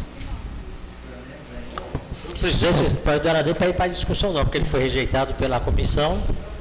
Senhor Já presidente, está na pauta. ler o parecer. pela ordem, é, a Karina já falou, tanto esse projeto 025 2023 como o projeto 026/2023, eles são apenas para ser ditos ou lidos no parecer, né? Tendo em vista que foram pela rejeição. Ok. É, quando chegar no 26 eu quero discutir, por exemplo, porque até no 25 vocês já estão botando a. Não, o 25 também foi desaprovado. Pronto, quando chegar no 26 eu gostaria de discutir. Então vamos para a votação, hein? Então, Não era, na realidade não era para estar nem em pauta, né? não, é só. Sim, é para estar em pauta. Ser lido. Retirar de pauta, foi desaprovado, foi rejeitado, velho. Não. Não, senhor. O projeto, a emenda, a- a- a- quando vai para as comissões e é rejeitada, você tem que colocar em pauta para dizer que foi rejeitado oficialmente. Então ele está vindo para a pauta e está sendo lido pela a, a primeira secretaria. Você fez o correto. Cadê o parecer? ô, Aí tem que ler o Tá parecer. você? É só, Tom, é só leitura. Não nos ajude aqui. É só a leitura do parecer. é porque Aí a votação final, aí está aí porque existe uma prerrogativa também. Aqui. Que é a sua, né? Depois. Se alguém quiser pedir. No caso desse aí, ninguém está querendo pedir. Então, Correto. é questão lógica.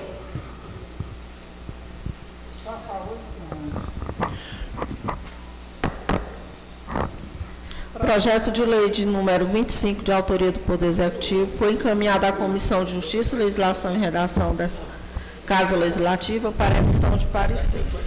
No bojo da mensagem encaminhada a esta augusta casa, o chefe do Poder Executivo informa que o projeto de lei em tela visa um melhor e mais seguro fluxo de caixa, por, por quanto os pagamentos dependem das decisões judiciais e o prazo estabelecido para o pagamento do RPV é de 60 dias. E para o pagamento das mesmas serão utilizados recursos con- constantes da dotação orçamentária própria conforme o artigo 2 deste projeto de lei.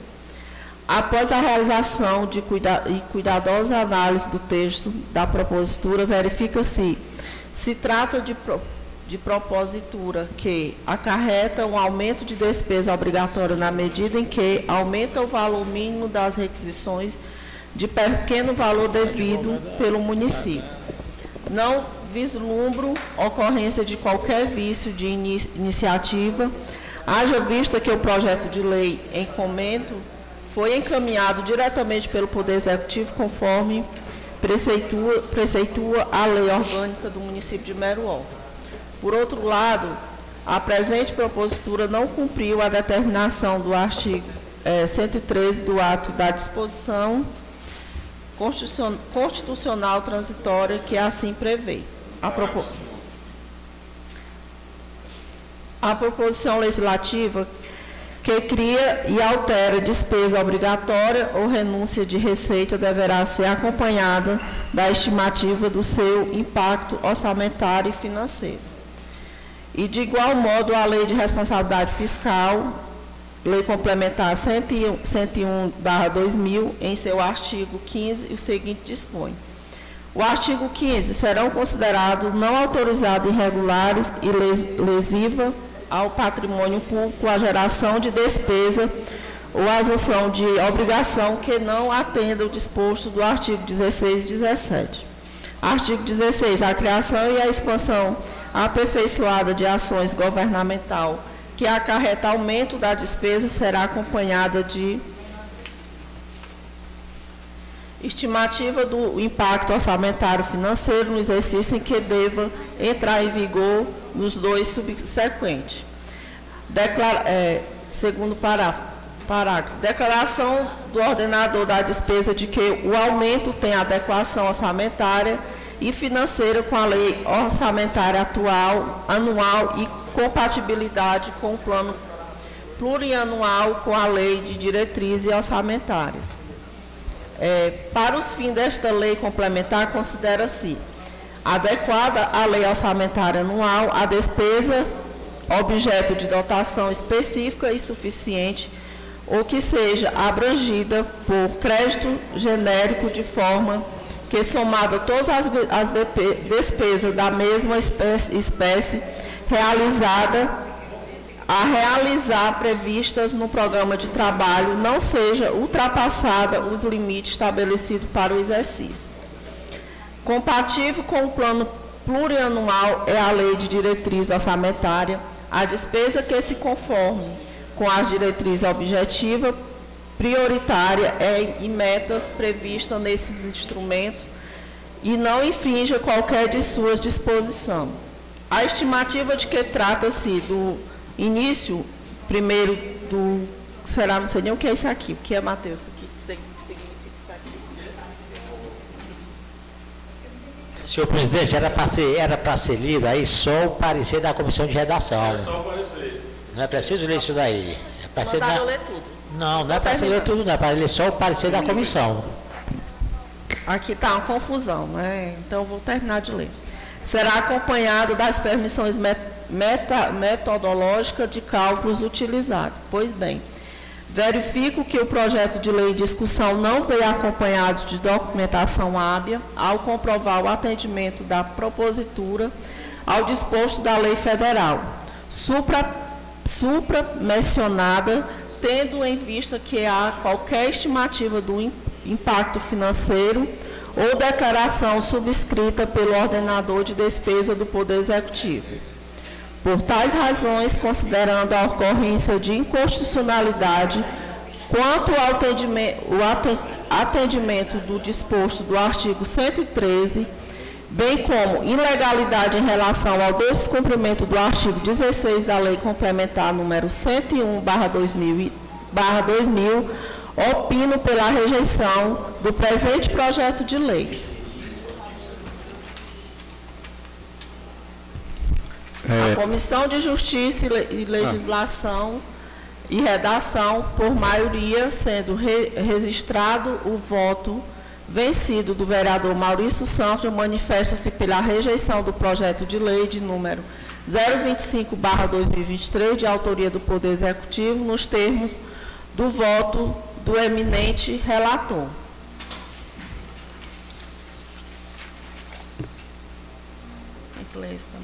Só, é, aqui vai ser feita só a leitura, viu, pessoal? Só do parecer, não é isso, vereadores? Só a leitura. Isso do 25. Do 25, o parecer da Justi- Justiça e Legislação. E aqui, agora tem o, o 025 ba- do, do parecer da Finanças e Orçamentos. É bom ler o parecer também. No parecer também. É só da redação. Só É. o parecer da comissão. Só da redação Não, essa é da final. redação final. Eu quero dar finanças. Não, precisa, não precisa não. Não? Então, bora. Calma aí. Então, pronto, foi, é, está rejeitado, a gente não vai colocar em votação, já que não teve nenhum vereador que fez o. Nenhum vereador pediu questão de ordem desse aí, não. É, vamos lá. Então, mas nós vamos lá para o 026 agora, viu?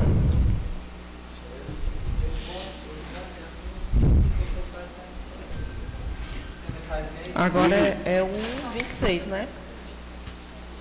É faça a lei, faça, Fazer a leitura do, do parecer. É o parecer da comissão de redação. É. Não, é só parecer. Rejeitado. Esse aqui já é o 26, né? É. É o 026. Senhor presidente, antes Barra 2023, a Comissão de Justiça Legislação. por questão de ordem, esses dois projetos, eles estão na mesma, na mesma situação. Sim. Então coloque os dois juntos, porque vai ser a mesma situação que o vereador Tiago vai. Não, no caso eu, estou, eu vou pedir questão de ordem só pelo 026. Não, mas o outro na mesma. O zero... Não, Grande, mas é porque tem as prerrogativas do regimento, né? Isso. Não, mas eu estou falando em, em relação às prerrogativas do Esse aí eu não regimento. pedi, né? Eu estou pedindo do 026, que... Ele vai pedir do 026 quando Pronto, quiser. mas eu quero pedir do outro, porque eu também fui voto vencido. Pronto. Aí o que ele vai ler aqui vai servir para os dois, que tá na- estão na mesma situação. Então você vai pedir também? No caso, o vereador Ok. Maurício Sanford vai, vai pedir do E 025. a explicação vai ser a mesma. Com certeza. Tá então vamos dar, ler o parecer da, do 026, o vereadora, primeiro secretário. Parecer da comissão. A Comissão de Justiça, Legislação e Redação, por maioria sendo rejeitado voto vencido do vereador Maurício Sanford, manifesta-se pela rejeição do projeto de lei de número 026/2023, de autoria do Poder Executivo, nos termos do voto do eminente relator. Só isso. Pronto. Querem que leia o restante também ou não? Não, já deu para entender. Questão de ordem, senhor presidente. Regimentalmente, antes de ler o regimento interno, onde eu disse na minha tribuna que jurei honrá-lo, eu gostaria de pedir verbalmente ao tempo, porque com certeza ainda há tempo, de pedir à comissão que reveja o parecer pela aprovação sem eu precisar usar o artigo 113, parágrafo 1 e 2 do, do regimento interno desta casa. Eu peço à vereadora Karina e peço ao vereador Ademar Marques que nós retiramos de pauta hoje para Vossas Excelências pensar melhor e na próxima sessão a gente possa estar colocando em pauta e a gente fazer a votação? Pode retirar, senhor. E Vossas Excelências fazer aí um, um parecer é, favorável, não esqueça o vereador Tiago Marques que está pedindo aqui, tudo a favor dos servidores do município. Porque ninguém é substituível. Amanhã, Roberto, pode ser outro servidor, depois é outro servidor, que ninguém é para sempre. Né? Então, de, de antemão. De é, pauta. muito obrigado, vereador Ademar. Sendo assim, a- as três funcionárias ali do município, cedida para o Tribunal de Justiça, agradece, né, para fazer outro relatório. Vereador Tiago, eu queria me pronunciar aqui, eu não fui citado, mas qual é a análise que nós fizemos na comissão? O relator é o vereador Ademar e eu acompanhei o voto dele. É, anualmente é feito o aumento, é dado o aumento dos servidores municipais. né? Então, esse aumento anual, ele não chegou nem a 5%. Né? O 4,72, se eu não me engano. É, o que, que justificaria a gente dar um aumento de 100% para quatro servidores, ou é três, se eu não me engano, do- estão cedidos para o fórum? Sendo que, dentro da estrutura organizacional da prefeitura, que nós votamos também no início desse ano, existe as GTRs, que o prefeito pode conceder GTRs, que são as gratificações. Então, assim, por que, que não é dado as gratificações? Se o prefeito quer dar, conceder essa gratificação. Então, seria uma forma também de atender aquilo que é que está sendo proposto dentro do projeto. Tendo em vista também que há vários servidores do município que estão em atraso. Nós temos vários, várias pessoas que prestam serviço ao município, como motoristas, carros da saúde, que estão sem receber os seus devidos pagamentos. Então, assim, se tivesse tudo ok, seria interessante sim que a gente concedesse esse aumento. Seria muito oportuno, mas no momento eu vejo que não é oportuno por conta da gente ter pessoas terceirizadas que ainda não receberam os seus devidos pagamentos. Então, assim, se a prefeitura não está podendo honrar os compromissos daquelas pessoas que prestam serviço ao município, o que, que justifica a gente dar aumento de 100% para três servidores, sendo que a carga horária que eles vão exercer é a mesma? Ah, é porque realmente tem um aumento de, de um grande aumento de processos, pois que cedam mais funcionários para atender essa demanda. Mas no momento eu vejo que não é oportuno por conta dessas situações de atrasos, de pessoas que também é, estão sem receber desde o início do mês por conta da prefeitura não estar financeiramente saudável. né? Então, o que, que se justifica? Mas nós iremos repensar sobre isso, iremos conversar com a gestão, iremos ver o que está acontecendo, por que, que essas pessoas não estão recebendo, não estão em dias, para que a gente possa dar esse aumento de 100%. Né? E aí, assim, os servidores que recebem aumento no início do ano, será que é justo só receber 5%? Enquanto três recebem 100% de aumento? Então, assim, é questão de, de da gente repensar, mas nós iremos, senhor presidente, repensar isso na comissão Ok. e conversar com a gestão. Só um minutinho, Madalena. Depois do Thiago. Sim, muito obrigado. É porque depois a gente é taxado de ruim, mas não é isso. A gente, é, quando a gente vai para uma comissão em que a gente tem a tarefa de legislar, a gente não é para, a gente tem que analisar o todo. Não é só três pessoas, Thiago. A gente Não, tem aí você- várias pessoas que prestam serviço no município, principalmente na área da saúde. São pessoas que prestam serviço diariamente, não tem dia, não tem hora. É de domingo a domingo, que estão sem receber. Aí nós vamos dar 100% de aumento para três servidores? Por bem. É, continuando aí, direitinho, continuando. Marina, vamos analisar na nossa comissão e o, já solicitei ao presidente para que retire de pauta e acabar a discussão por hoje. Muito bom, vereador Ademar e vereadora Karina. Só, só continuar a linha de raciocínio e poder explicar um pouco. É assim, pessoal. Nenhum momento a gente está aqui para julgar o vereador Ademar nem a vereadora Karina, é tanto que eu falei na tribuna. Né? A gente está aqui para legislar a favor dos servidores e do povo. Só, presidente, que tem dois pontos que a gente precisa diferenciar. Primeiro ponto, esses funcionários terceirizados, carros contratados, eles não são da folha direta da prefeitura. Dois, entende-se que o reajuste salarial anual é mais de 500 funcionários. Uma coisa é eu dar um aumento de 100% para 500 funcionários, não tem como. Claro que deve ser um reajuste menor. Por que, que isoladamente esses três servidores cedidos pelo Tribunal de, para o Tribunal de Justiça estão aumentando 100%? Porque há mais de há quase 20 anos que esses servidores ganham um salário mínimo.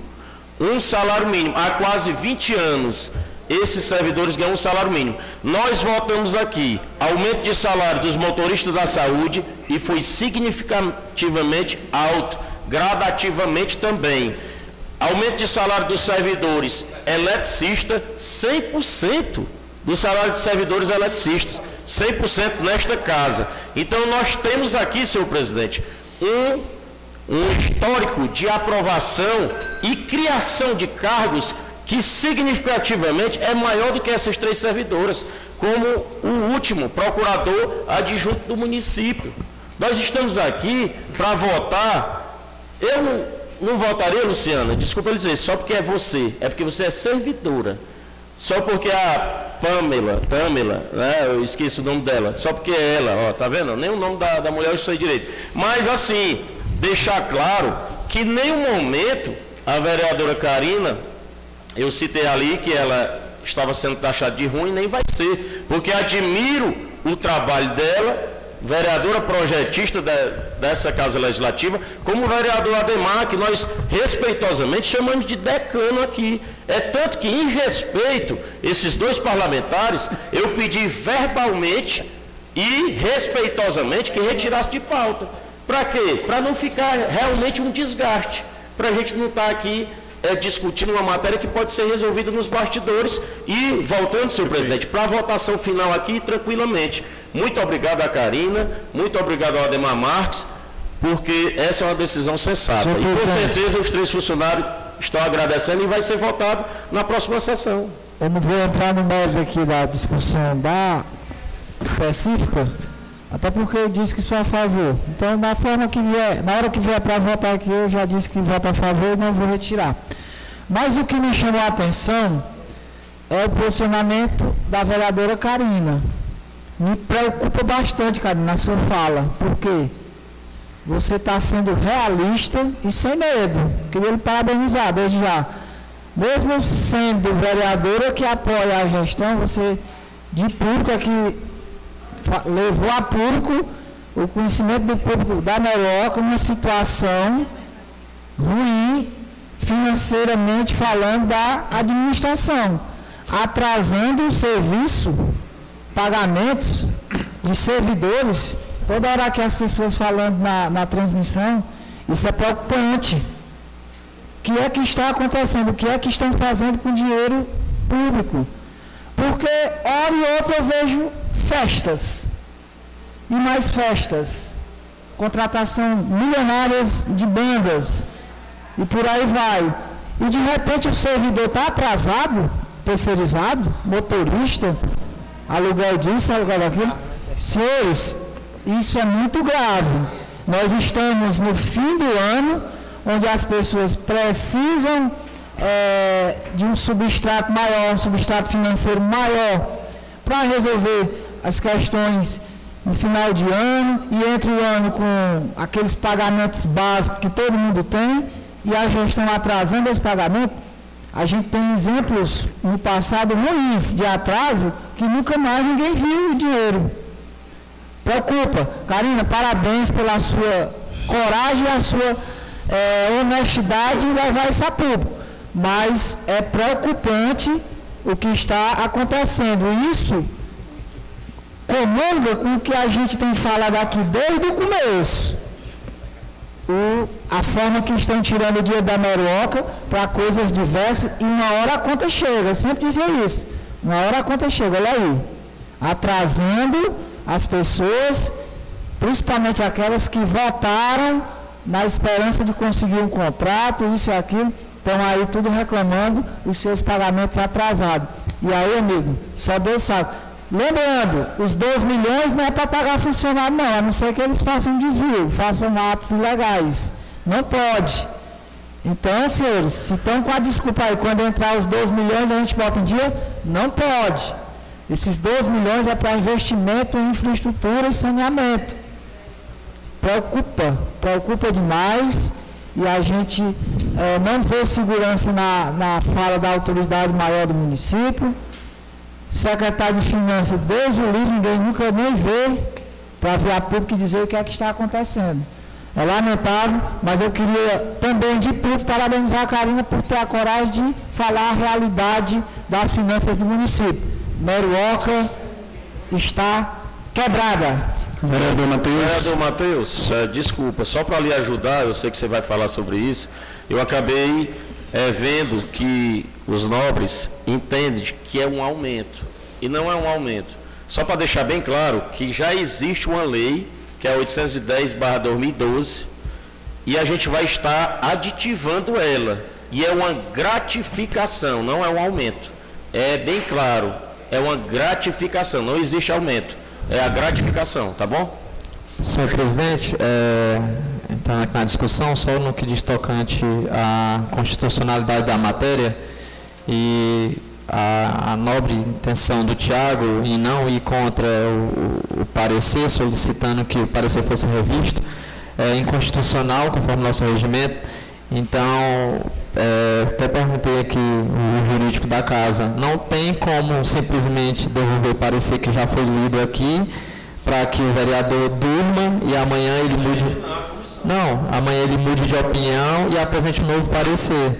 Então, caso esse projeto ele volte a ser votado nesta casa, tem que ser pelo artigo, é, parágrafo 2 do artigo 113, que você já citou quatro vezes aqui hoje, através do requerimento. requerimento então, embora a vereadora Karina e o vereador Ademar votem a favor do projeto, não pode ser da forma como você sugeriu, de eles retirarem o projeto e, e, tirar. Então, no caso, é, o projeto, como ele está pelas aprovações, ele já não está em pauta, ele não vai nem ser retirado, no caso, né? Que ele não está em pauta. Então, a gente pede, Então, né? para que a gente vote, eu sugiro que você faça o requerimento e consiga os cinco votos, né? Já dizendo seis, que. É, seis não, com o meu. Cinco, já dizendo que você já é. pode contar com o meu voto. Já foi feito. Sim, sim. Vai, é, de pauta. Só, deixa eu. Deixa só o, o, Maurício, só o Maurício falar aqui. Mas foi bem é, pensado, Matheus. Eu não tinha visto essa possibilidade de inconstitucionalidade depois de, de feito. Não, é. não, eu, eu achei que a comissão poderia retirar, poderia retirar e refazer o parecer. Né? Por o vereador Matheus quer tumultuar a situação. Por isso que eu. O vereador Matheus quer é. tumultuar. Pode ser retirado de pauta, pode ser revisto e ser votado novamente. Isso, porque o plenário. O é soberano. já concedeu. Não é assim, porque o plenário é soberano.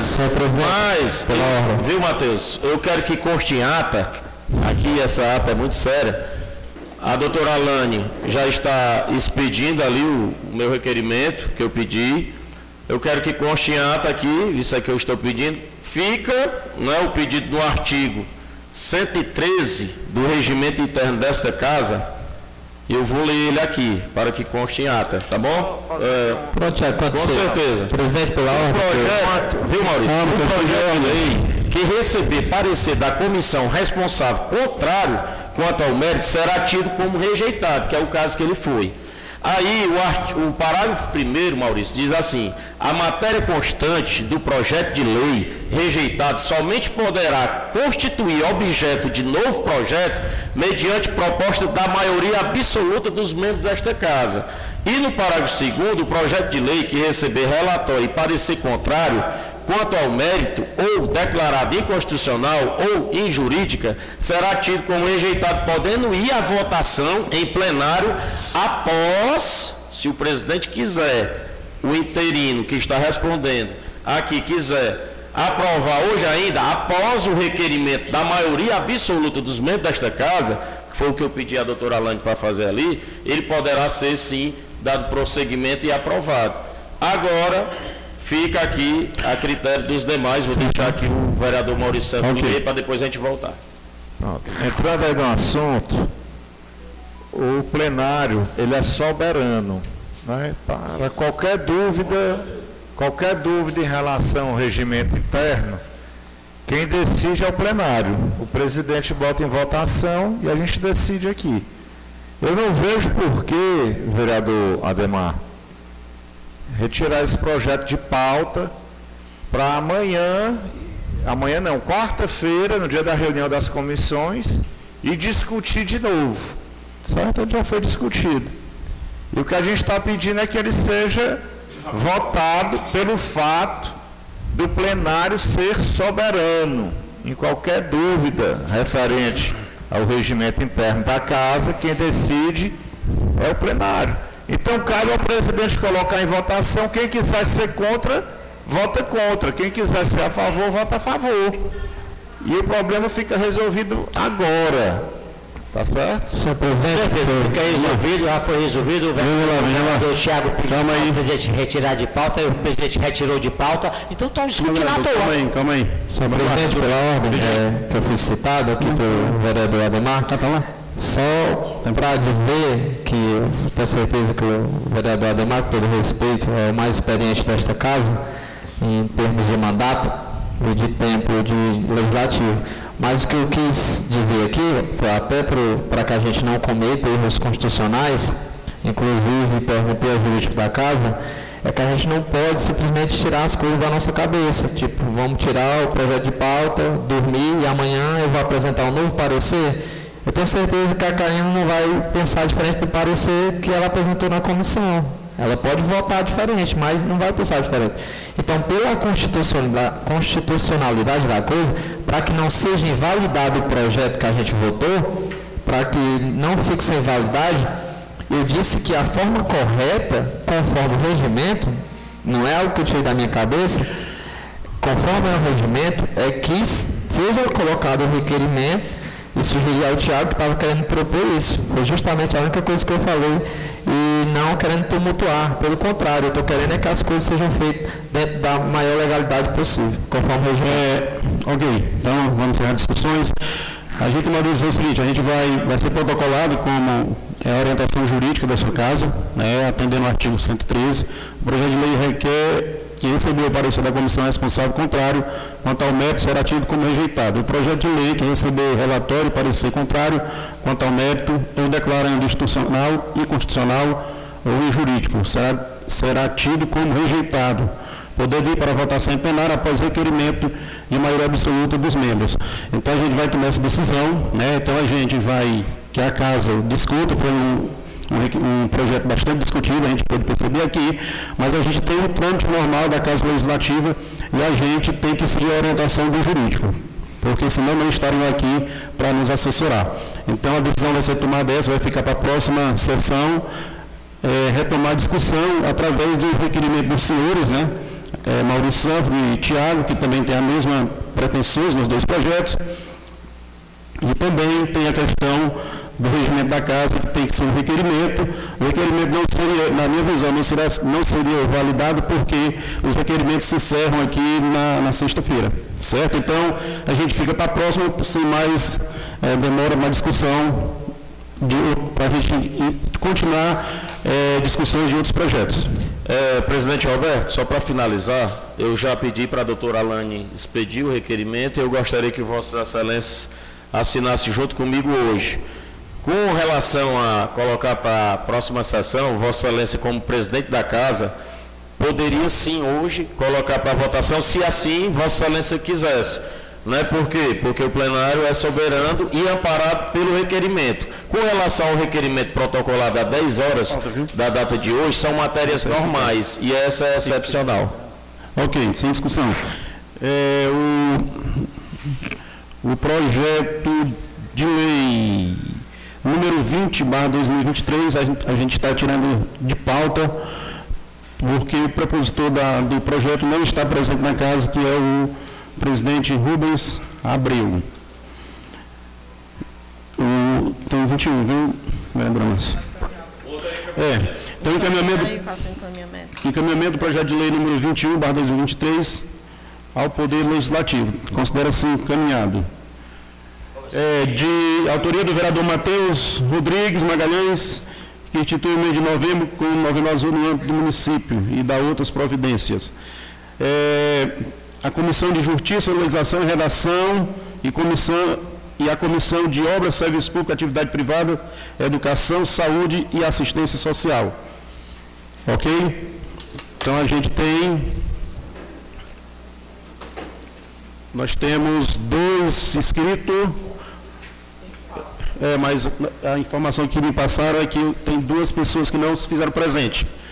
Então, eu quero chamar a primeira oradora aqui, né, na, na tribuna popular, a Terezinha dos Santos Sobrinha, com o tempo de 10 minutos.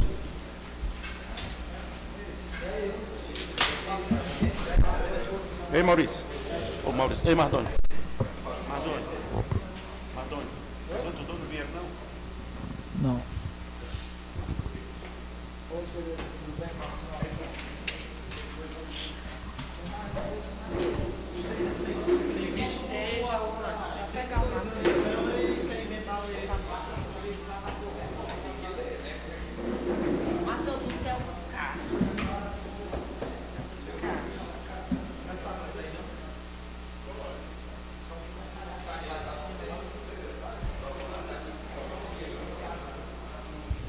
Oi, oi. Dizer como sempre.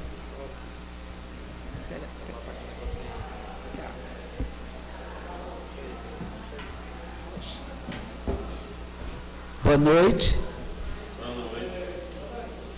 Boa noite a,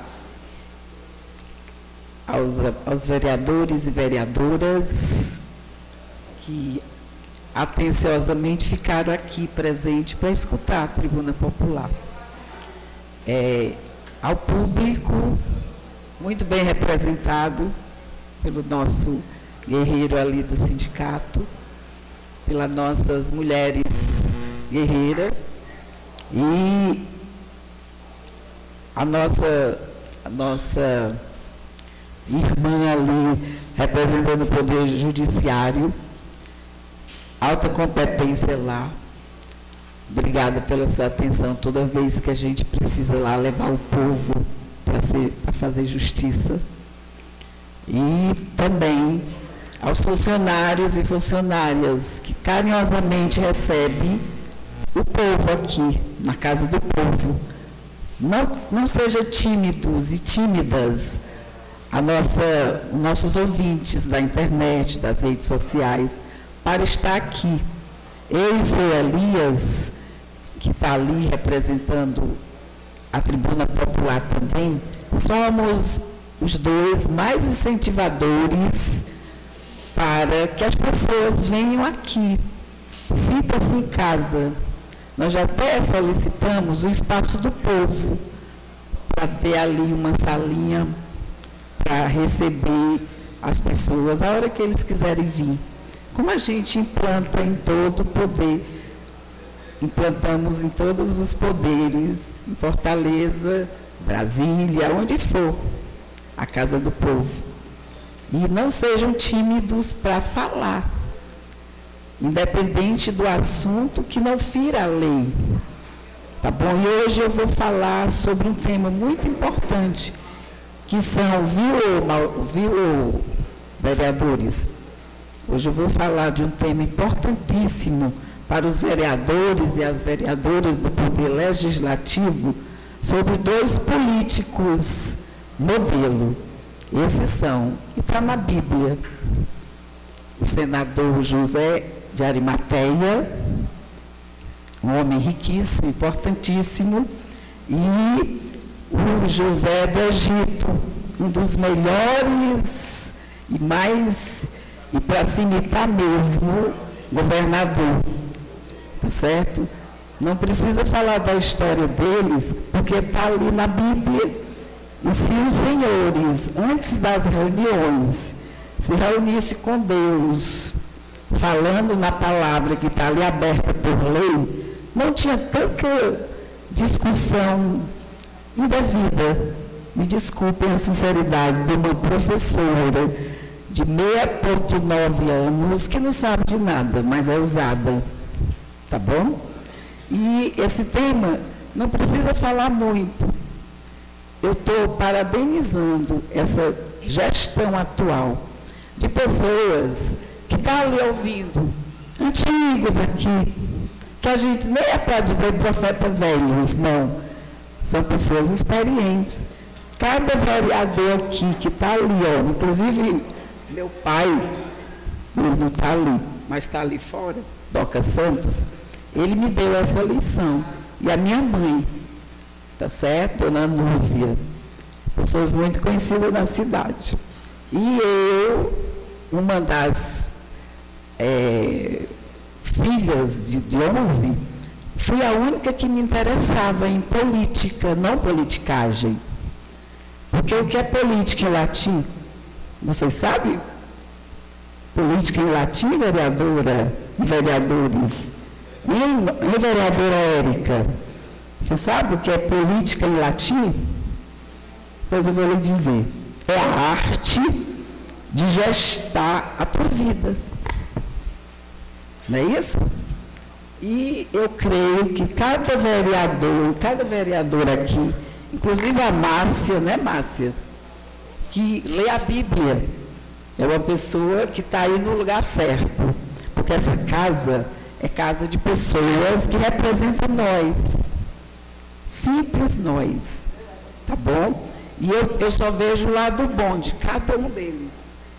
Eu não quero ver o lado que a gente não gosta. É bom ver o lado bom.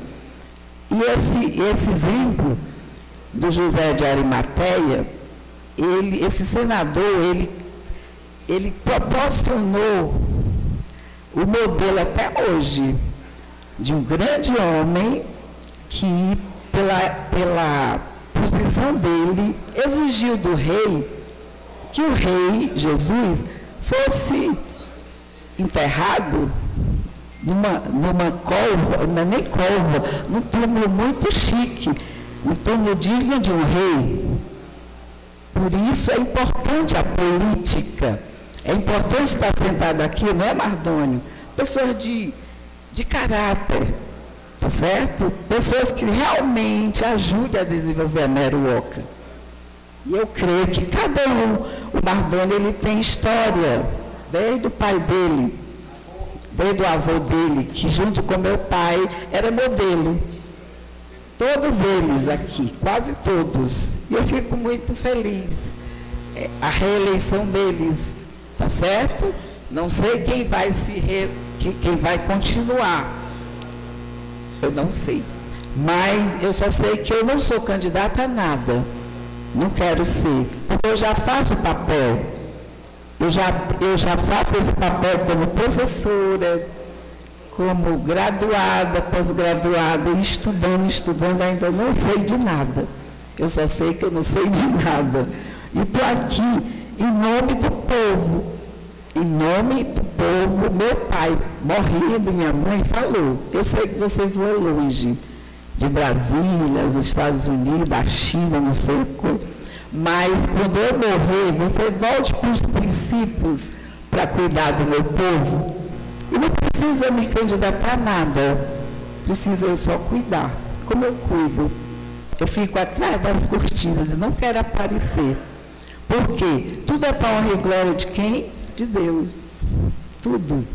Não minha. Até mesmo se eu me candidatasse, ninguém votava em mim hoje. Por quê? Porque eu sou da lei. Da lei perseguida mesmo. Porque quem, não, quem aceita as coisas erradas, é errado meio. Tá certo? Eu, eu falo no popular mesmo. Eu, eu admiro muito Zé Maria. Cadê o Zé Maria? Pronto. Eu admiro muito Zé Maria, que com, a, com o estilo dele, ele fala a verdade. Mas a verdade, ela tem que ser dita, a gente está estudando hoje dentro de uma sala. A verdade, ele tem que ser dito na, na palavra, nas duas constituições chamadas livro Bíblia, que hoje a gente tem lutado demais os nossos políticos da bancada, da bancada de evangélicos. O que é evangélico? Todos nós somos, lemos a Bíblia, o Evangelho. O que é cristão? Todos nós que acreditamos no Cristo vivo, realmente é cristão. Para que essa desunião de placas de igreja, de partidos políticos, de não sei o quê, é que separa as pessoas. E hoje, atualmente, porque é o princípio das dores mesmo, Mateus 24. Está entendendo? A gente, Deus está avisando o coração, o amor de quase todos está esfriando. O meu não. O meu não. Eu tenho certeza que o meu amor pelo Tiago, pela Karina, pela, pelo Maurício, pela Érica, pela Márcia, pelo aquele rapaz que está lá dentro chamado Tom. Não, está aí ele. Tá certo. E pela pessoa que mais me quer bem, que é o Ademar, ele, ele é verdadeiro. Tá certo? Por quê? Porque a comunicação, ela, tem, ela não pode ser violenta. Terezinha, é, Vossa Senhoria, o seu tempo está acabando e eu gostaria de dar uma contribuição. Pois não. Primeiramente eu queria lhe agradecer. Fazia tempo que eu não via Vossa Senhoria nesta tribuna. Mas quero deixar minha participação sobre a política. Pois não. E esta parte eu gosto de estudar. Politicus, com U no final, é do latim, que também pode ser chamado de politikos, com um acento no O, tá bom? E eles, no século 13, um X e 3I, foram criados né, o que se chama de polis, é cidade no latim, polis, chamado de cidade. E aí, TT, eles foram criados, né, os políticos, para gestar uma cidade. Dali era escolhido um cidadão para lhes representar. Só para espe especificamente dizer que no latim é isso. E é também a Muito, arte de gestar a tua vida de fora Muito obrigado, meu fora. amor. Tá bom? Suas co- conclusões. Terezinha? E já que encerrou, passou 10 minutos mesmo? Porque vocês falam o tempo todo. Aí, e, e quando intervém é porque está gostando do papo. Tá certo? E eu, e eu agradeço esse espaço. Você não me viu aqui, eu estou transparente, você só vê o que quer, né? Você está entendendo? Pronto, então eu agradeço a, a, a oportunidade toda vez que eu faço valer a lei. Não adianta você estudar a Bíblia e não amar um ao outro como a si mesmo. E não adianta você estu- estudar direito, a Constituição, que é igual à Bíblia, só que funciona, e não fazer a lei valer. Obrigada, Tom. Obrigada a todo mundo. E a próxima vez, o nosso representante do Partido Republicano, fundado aqui por mim, ele vai também falar, que é o pastor Edson Fonseca, candidato a vereador em Sobral, a cidade mais difícil de um povo de Deus entrar, mas Deus é poderoso. Ok, Terezinha. É, com a palavra o senhor Abrão Almeida de Souza. Abraão, Criador da nação. Oi, boa noite. Boa noite a todos. Boa noite. É, gostaria de começar aqui agradecendo né, aos nobres vereadores pela oportunidade de poder estar nessa casa e também a irmã que acabou de falar, que foi a, a única hoje que eu ouvi falar em Deus, glória a Deus. É, realmente eu confirmo as palavras da irmã. É um momento em que nós estamos vivendo em que dificilmente existe amor. E que dificilmente também existe um trabalho para o todo. Eu seria mentiroso se eu tivesse aqui nessa casa e de dizer nós estamos em um local de políticos. Eu seria mentiroso se eu disser que existe um trabalho para todos. Mas é o que a gente almeja, é o que nós queremos. Não quero citar nomes, porque eu gostaria neste momento de falar para todos. Gostei da, da palavra ali da, da vereadora Karina, que ela disse que é, quando está fazendo seus trabalhos, ela faz o todo. E é para isso que eu vim aqui.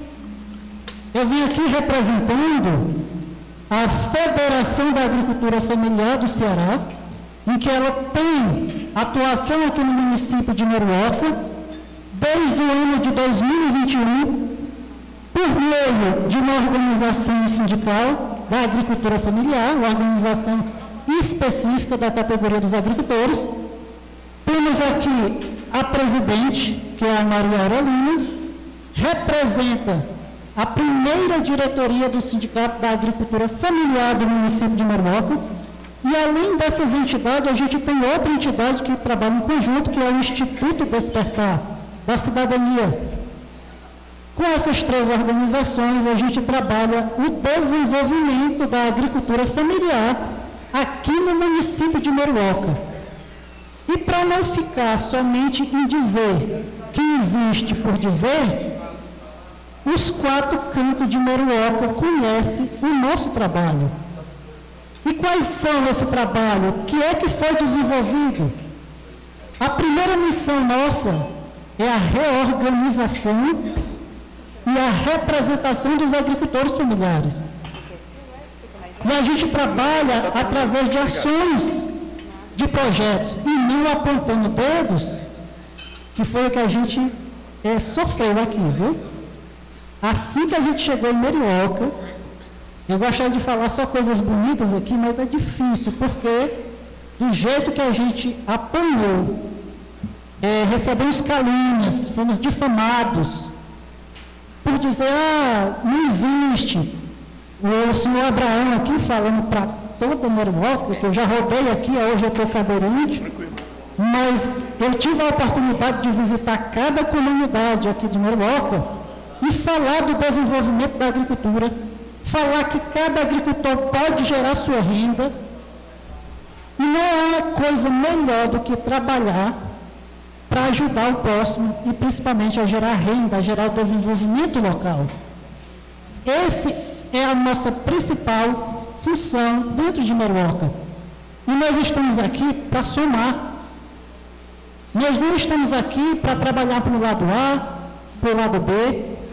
Não, nós não queremos saber disso. Nós trabalhamos para agricultores, para associativismo, desenvolvimento do associativismo. E diferente né, de, de. Tem outras organizações no município que trabalham, eu não quero nem citar nomes, porque não é esse o papel de hoje Porém, a gente não diz um não para agricultor nenhum. Ah, Abraão, mas nós estamos filiados em outra organização. Vinha para cá e vieram. Na nossa organização aqui, no Sintaf de Meruoca, todo agricultor recebe um sim. Ah, Abraão, mas eu não sou agricultor, eu quero ser agora. Venha. Porque a gente recebeu muitas, mas não foi só uma vez não. Foi muitos agricultores que chegaram para dizer que foram atrás de ajuda de um órgão que deveria apoiar. E por cara, eu acho que foi assim. Não, você não é agricultor, não. Como é que se trabalha o desenvolvimento de qualquer projeto se eu olho para a cara de uma pessoa? Não olho nem para os documentos, não, olho para a cara e digo não. Então, nossa primeira missão, reorganização e representação da categoria específicas. Projetos. Vou citar um, um, dos maiores que a gente teve com apoio da Casa Civil do Estado do Ceará, por meio de chamada pública. Elaboramos projetos, que é a Feira de Mulheres Empreendedoras da Agricultura Familiar e do Artesanato. Foi realizado aonde? Lá na praça da, lá na bifurcação. Por quê? É lá que está a, a grande quantidade de agricultores que geram renda e que receberam o nosso apoio. Abraão, mas trabalha só lá na bifurcação? Não.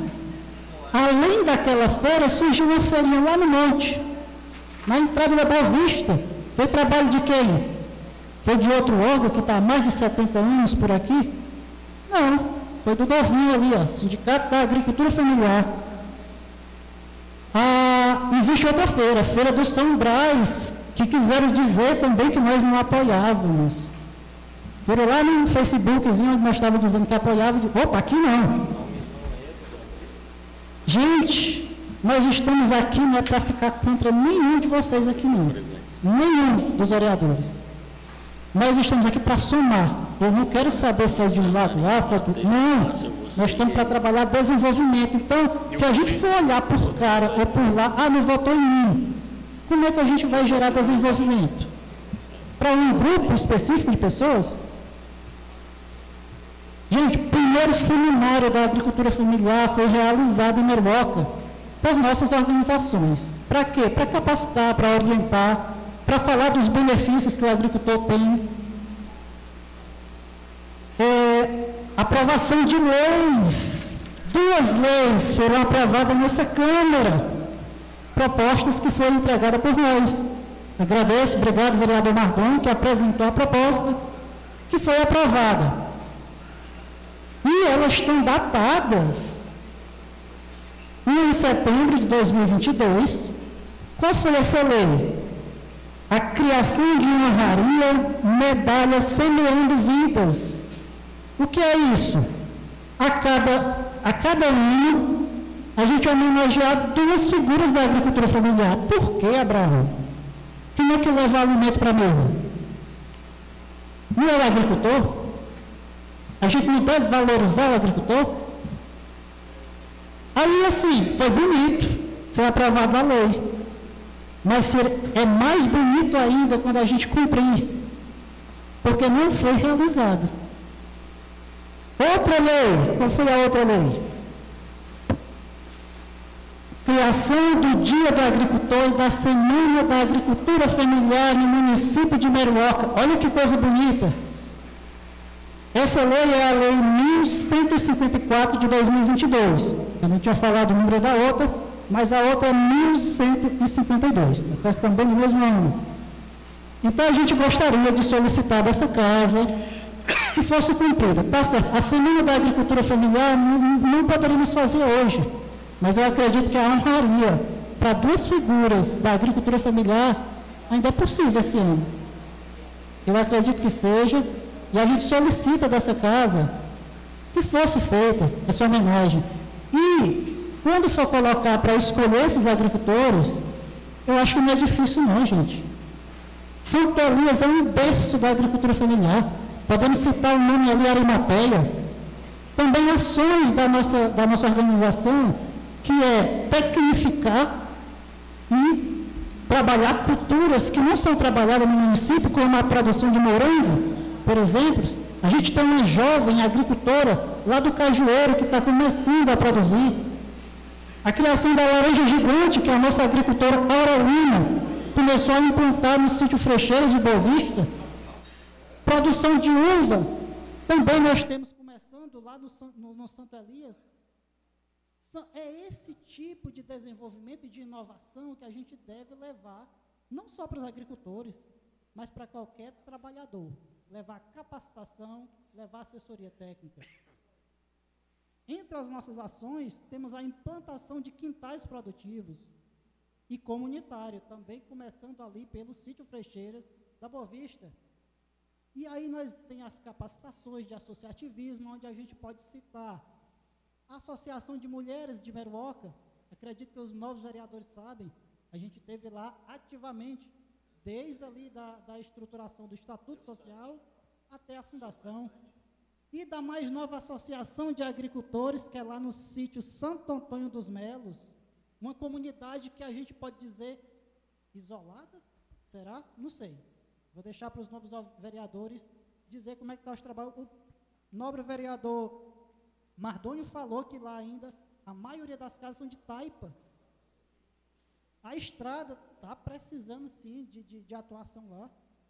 Então, esse motivo de estar tá aqui para falar sobre esse desenvolvimento aqui é de pedir um pouco mais da atenção dos nobres vereadores, que além de reconhecer essa organização, porque quando os, é, lidam para a Aurelina, eu já estou aqui terminando, dizem que a Aurelina está representando a Associação do Sítio Frecheiras.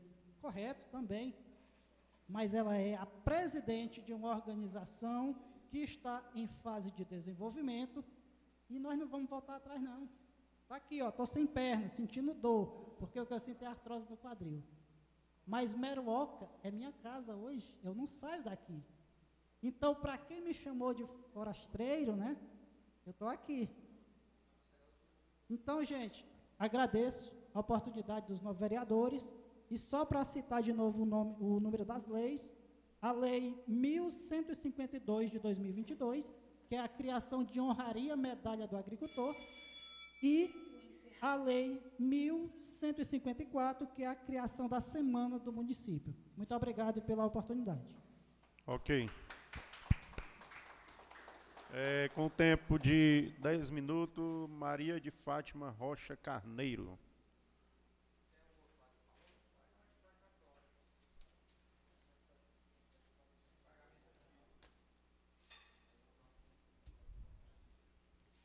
Boa noite, senhores vereadores, todos aqui presentes, os que estão virtualmente.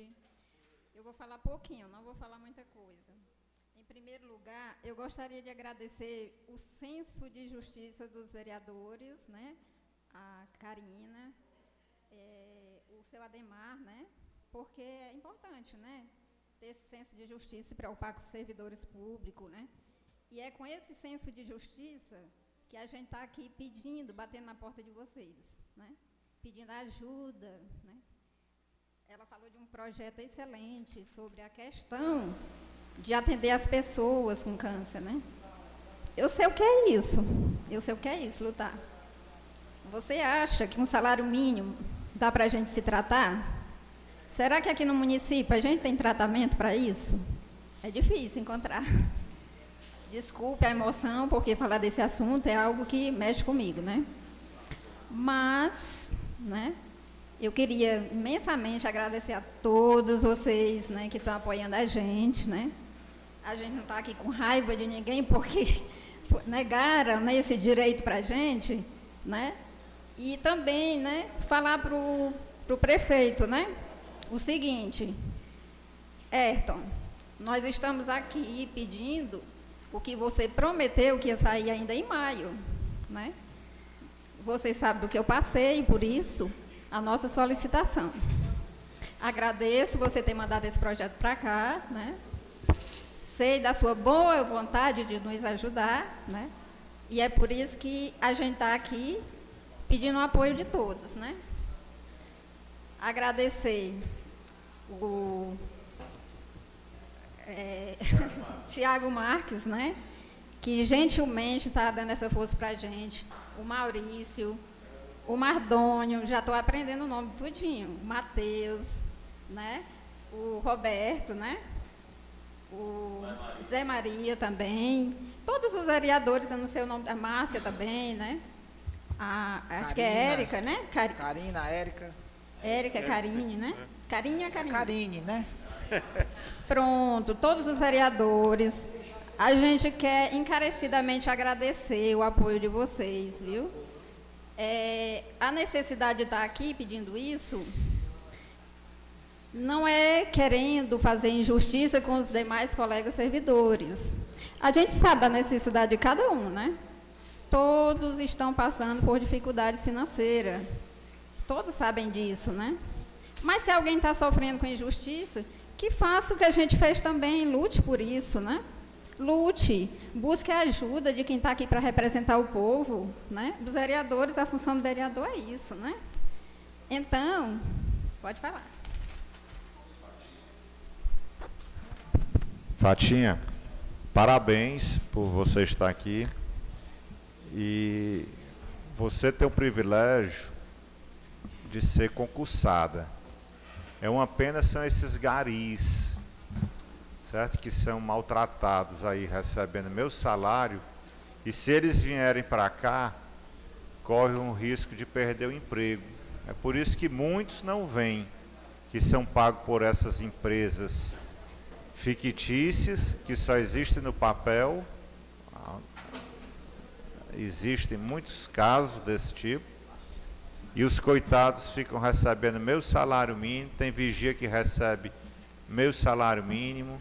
No contrato diz que é para receber é, cesta básica, que é para receber EPIs, e não tem nada disso. Então, os concursados são privilegiados. E a gente está lutando que esse prefeito possa fazer o concurso. Porque o último concurso que teve na Meruoca foi, se eu não me engano, em 2014. 2015. Hã? 2015. 2015. Pois é. é foi, é, 2000, foi 2014. Então já é mais do que tempo, né? Inclusive a gente solicitou ao Ministério Público para ver se ele obriga o município de Meruoca a realizar um concurso público para que os concursados possam ter as suas garantias. Quero dar também aqui meu, minha parte né, de contribuição na sua tribuna. Desde já parabenizar o grupo de vocês, por mais que seja um seleto grupo né, de, de três funcionários, mas você falou a palavra-chave que eu levo na minha vida. Para gente, para nós conseguirmos algo, nós temos que ir atrás. Né? Levanta-te e anda, Jacó. Né? Tem de bom ânimo. A palavra de Deus diz isso. Então vocês tiveram bom ânimo de lutar, mesmo que seja desde maio, ou mesmo se fosse janeiro. Mas vocês vão conseguir a vitória, se Deus quiser, e aqui por esta casa. Já foi assinado, eu só precisava de é? sete assinaturas. Hoje eu só precisava de seis, nós temos sete assinaturas. Por quê, Fatinha? Porque eu falei do seleto grupo porque um seleto grupo de motoristas já veio e nós votamos. Um seleto grupo de eletricistas já veio e nós votamos. Um seleto grupo de professores do último concurso de 2014 lutou por mais 100 horas. Significou o quê? 100, eles passaram para 200, é o quê? 100%. Você sabe quantos professores significaram isso? 28 professores, salvo engano. 28 passaram a ser 100%, que dá um impacto na folha maior do que 3, que está recebendo hoje uma gratificação, não um aumento. De uma lei já existencial, repito, de 2012. Muito obrigado, Fatinha. É, você é uma guerreira, né? Você, a gente não vai falar o que você passou aqui, são coisas pessoais, mas você é uma guerreira. Então, é, falando sobre o nosso trabalho, né? Nós cumprimos realmente o nosso horário bem direitinho, né? Aquele horáriozinho determinado pelo nosso órgão de origem, né? Nós obedecemos regras do Tribunal de Justiça. Nós temos metas a cumprir. Nós trabalhamos iguais os servidores efetivos, né? Nós recebemos por esse trabalho menor valor que o auxílio alimentação de um servidor do Tribunal de Justiça. Então, será que a gente está lutando por injustiça aqui? Não. Nós estamos querendo se igualar com o servidor do Tribunal de Justiça de maneira alguma. A gente está querendo só uma pequena ajuda, né? Pelo trabalho que a gente realiza. E alguns de vocês conhecem o que a gente faz, né? Com certeza, né? E se estão aqui né, apoiando a gente, é porque realmente conhecem que o, o trabalho que a gente faz é um trabalho que chega a ser social também aqui no município, porque a gente ajuda pessoas. Por exemplo, nos processos de curatelas, né? Quantas pessoas necessitam, né? E se tivesse só os servidores efetivos, que são poucos, para dar conta de tanta coisa, né? Então, assim, a gente está auxiliando a justiça, porque existe um convênio entre o Tribunal de Justiça e o município, que permite ceder o servidor e se responsabilizar pelo pagamento desse servidor, né? Então, qualquer pecúnia para o servidor receber, esse servidor tem que receber do órgão de origem, não do tribunal, porque não existe previsão legal para isso, né? Então é isso, a gente está querendo aqui agradecer pelo apoio que vocês estão dando, certo? E bom trabalho a todos. Eu saio aqui feliz já com o resultado, né? Porque já saio com senso de justiça, a justiça real, que eu sinto no meu coração. Exatamente eu sinto né, essa justiça real acontecendo agora, né, pelo que aconteceu aqui. Então, agradecer imensamente a todos e boa noite. E o Roberto. É, o Roberto, como presidente, está tendo a oportunidade, nem sempre ele vai estar como presidente, que ele é o vice, é, teve a oportunidade de assinar conosco esse, esse requerimento, baseado no artigo 113, tá bom? Senhor presidente, pela questão de hoje para finalizar, eu esqueci de falar na tribuna, logo no início. Mas nós estamos na semana do município, eu não vi nenhuma divulgação, nenhum ato das atividades inerentes às festividades pelos 138 anos do município. Dizem que tem tanta obra, cadê as inaugurações, cadê ah, as atividades, e cadê a grande festa, né? Que prometeram aí fazer dia 13, mais uma grande festa. Eu confesso que estou esperando o show do Gustavo Lima e do Safadão, né, Matheus? Tu disse que ia ser. Então fica aí a indagação, porque não está acontecendo nada ainda. É...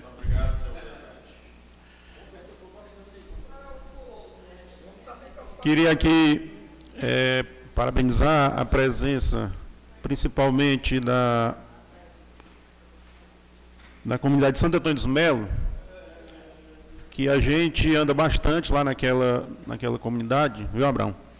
E a gente fica feliz que, que depois de muito, muito tempo, né, a, gente, a gente pode ver é, pessoas se posicionando para fazer é, juros né, à comunidade, através da associação. A gente tem um laço bastante estreito com a Associação Monsenhor José Furtado Cavalcante, talvez uma das mais antigas aqui em Meruoc, com 46 anos.